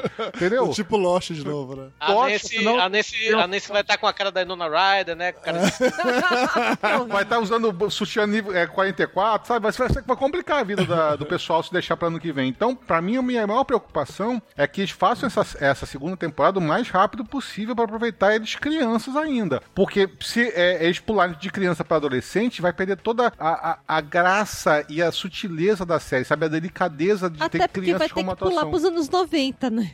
É, não, porque criança cresce, né? Mas é aquela história de Não, você. vai ter que avançar no tempo. É, se os meninos crescerem demais, vou ter que avançar no tempo pra ficar coerente. Bicho, aí o Banguela vai estar um grunge drogado, fã de. Imagina, usando lápis no olho, velho. A Nancy ouvindo Pamperô. O Black Rambo vai estar fazendo o que nos anos 90, cara? É, o- ah, ouvindo hip hop, cara. Hip hop. Caralho, ele- ele podia ser um dos caras que criou o Milli Vanilli, já pensou? ah, mas ok. O pior Então, é que você fala Black Rumble, mas você esquece do filme, me- um dos melhores filmes de ação dos anos 80, Action Jackson, velho, com Apollo Creed, velho. Eu Aquele filme era muito filme. bom, velho, passava direto no SBT, velho. Esse eu Toda- também não eu lembro, não não, lembro, cara. não, Antônio. Isso aí. Action Jackson, bota aí no YouTube, Action Jackson, o trailer é muito foda, velho. Vou procurar, vou procurar. É com Apollo Creed, velho. Ok. A vida do homem que tinha medo de- do ET, cara, você perdeu muito o meu conceito. do- Cara, passava toda semana no SBT esse filme, velho. Era ele e o semana. Alligator. Ele, Alligator e a Gangue dos Dálmatas, né? Toda semana passada. E o né, Homem velho? Cobra. Era Toda tipo, semana. segunda-feira É, Gangue dos Dálmatas, terça-feira Alligator, é verdade, Torinho, era assim mesmo. Ah, então, o Júlio deu 10 como criança, 8 como 11, adulto. de- 11 como criança e Dos 8 como dálmatas adulto. ou os dálmatas? Eu falei Dálmatas? Dálmatas. Então tá, Gangue dos Dálmatas, só pra deixar claro. Então tá, o Júlio deu 11 com 8, 21 dividido por 2, então deu um 9 e uns quebrados. Ok, beleza. 11 com 8, 21, como assim, Dudu? Não. Depois que fala que você é bom de tá- tá matemática, complicado. Dudu. Pô, 19 Tá por com 2 dá um... 19, eu vou dormir, viu? Eu sou de humanas, perdão, senhor, eu sou de humanas. Acho que é 9,5. Chama o nove e professor aí, chama o professor de Eu ciência. vou, a gente já tá duas horas gravando aí. Deixa eu dar minha nota pra gente acabar o podcast, pelo amor de Deus. Eu só queria falar que a gangue dos Dormers é um dos, princi- é um dos principais motivos de eu ter medo de cachorro grande até hoje, velho. Não, mas pra Dudu é a gangue dos dálmatas. Eles te, eles te matam de amor. Aquele monte de cachorro peludo, né? branquinho, pretinho, né? Pulando, né? Mas Dálmata também não é um bicho, é um bicho traiçoeiro, viu, velho? Você fica assistindo aí o 101 Dálmatas, acha que são tudo bonitinho, não é não, velho. Dálmata é, É, né? escroto. É, eles podem te, te afogar de carinho, de paixão, não é verdade, Torinho? Eles vão, eles Vai, vão né? lhe matar sufocado com lambidas, é verdade, Torinho, com certeza. Bom, mas enfim, voltando pro ponto. Eu não vou fazer essa distinção pau no cu do Júnior de ai, minha criança interior é isso, mas meu adulto chato é isso. Eu não vou ficar igual o Torinho e Mayra que ficaram se pegando em detalhes pra achar um problema, porque. Não, é porque eu não quis dar 10, cara. Porque eu queria. Eu quero dar 10 pra série. Eu, eu- a série, pra mim, no meu coração, Não é merece nota 10. Não, não merece. Cara, eu, eu acho que eu não vou dar 10 na segunda temporada. Porque na segunda temporada isso tudo já não vai mais ser novo. Mas na primeira temporada, a maneira como foi apresentado pra mim, os personagens, a história, a ambientação, tudo isso me deu uma sensação tão boa que eu não tenho como não dar 10 pra essa série. Porque eu concordo até com as coisas que vocês Ai, apontaram. meu Deus. Mas, uma nada disso me incomodou. internet. Quero embarcar no hype. Não, mas é, eu, eu Todo mundo deu 9 e tá no hype, Mayra. Não venha com essa, não. Eu 9 concordo, eu concordo contigo, Dudu. Eu, eu, eu também, eu também não me incomodou esse negócio da, da, da menina sumir, a família não tá nem aí. Eu acho que isso eles quiseram parte, é, né? sacrificar detrim- e, e focar mais na história principal do Will, tá entendendo? Pra ter menos enrolação, ser menos episódios, sim. E por isso tudo, porque assim, porque por mais que eu sei que tenha erros e parando hoje ao longo da conversa, eu identifiquei algumas coisas que poderiam ter sido melhores, mas enquanto eu vi, cara, nada disso parou em mim, entendeu? Eu tava tão focado no, no que eles estavam mostrando que nada disso me importou. E de novo, gente, eu fiz uma maratona de 8 horas, 8 episódios no mesmo dia. Eu não sei, eu acho que eu nunca fiz isso na minha vida. Claro entendeu? que fez. Em Quando? Making a Murder. Make a Mother a gente não assistiu no mesmo dia. Gente, claro, porque são mais episódios. São É, 10, são- dois a mais. Bê. A gente não ia conseguir fazer mais do que isso. Eu fiz, com, eu fiz isso com a série da. Eu fiz isso com a série da Netflix, que é muito boa, eu recomendo aqui, é Master of None. Não vi É, ainda, não. A, assistir num no, no dia só, tudo num dia só. Então, por tudo isso que eu falei, eu não tenho como não dar 10 pra Stranger Things. Porque ela é muito legal e ela foi direto no meu coração e na minha alma e na, na minha lembrança, minhas no- nostalgias. Eu Ai, queria estar Deus, naquele vai grupo. começar a colocar luz pela casa. Eu queria ser aquele policial. Eu queria entrar no universo paralelo. Eu queria mandar mensagenzinhas no GIF animado, entendeu? Vai, Puguinha, andar aqui. Eu queria tudo aquilo. Eu queria voltar pros anos 80. Eu queria ter um walk-talk. Eu queria ganhar um Atari de Natal. Eu queria tudo aquilo. Então eu não Caralho, Mayra, Mayra, Mayra, dá, só, só a ideia, cara. Na época do Natal, você pegar essas luzes e espalhar pela casa, Porra, pintar as paredes, pintar assim a parede com A, o B. C, D, E, Caralho, o Dudu é um cara tão cagão. Porra, velho. Não, e você comprar aquele dimmerzinho que fica controlando a intensidade da luz, ficar escondida. Quando o Dudu entrar em casa, você começar a acender e pular. E... É, né? Caralho. velho. Olha, eu espero que ele tenha testamento, que ele vai deixar tudo pra você. Porque ele vai Aproveitar que vocês casaram já e tudo. Com- esse papo super motivacional sobre o desejo de que eu morra e deixe tudo pra Mayra, nós encerramos por aqui o episódio de hoje de Corações Peludos. Agradecendo ao Torinho como nosso convidado, agradecendo todos os nossos ouvintes que estão aqui conosco. E nos vemos muito em breve mais um episódio sensacional, espero eu que não tão nostálgico, do Corações Peludos. Valeu, galera, e até a próxima!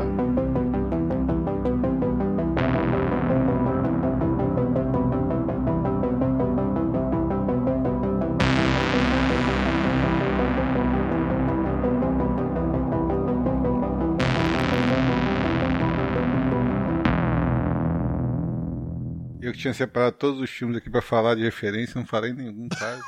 Ô, dó. Caralho, Júnior! Sério, velho.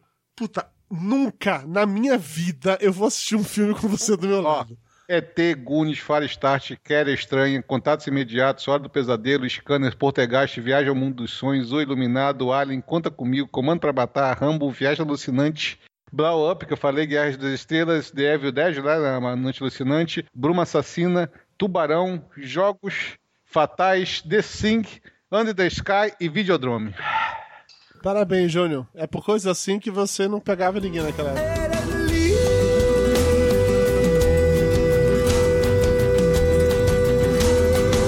No se pierda el próximo capítulo de Corazones Peludos. ¡Ay, caramba!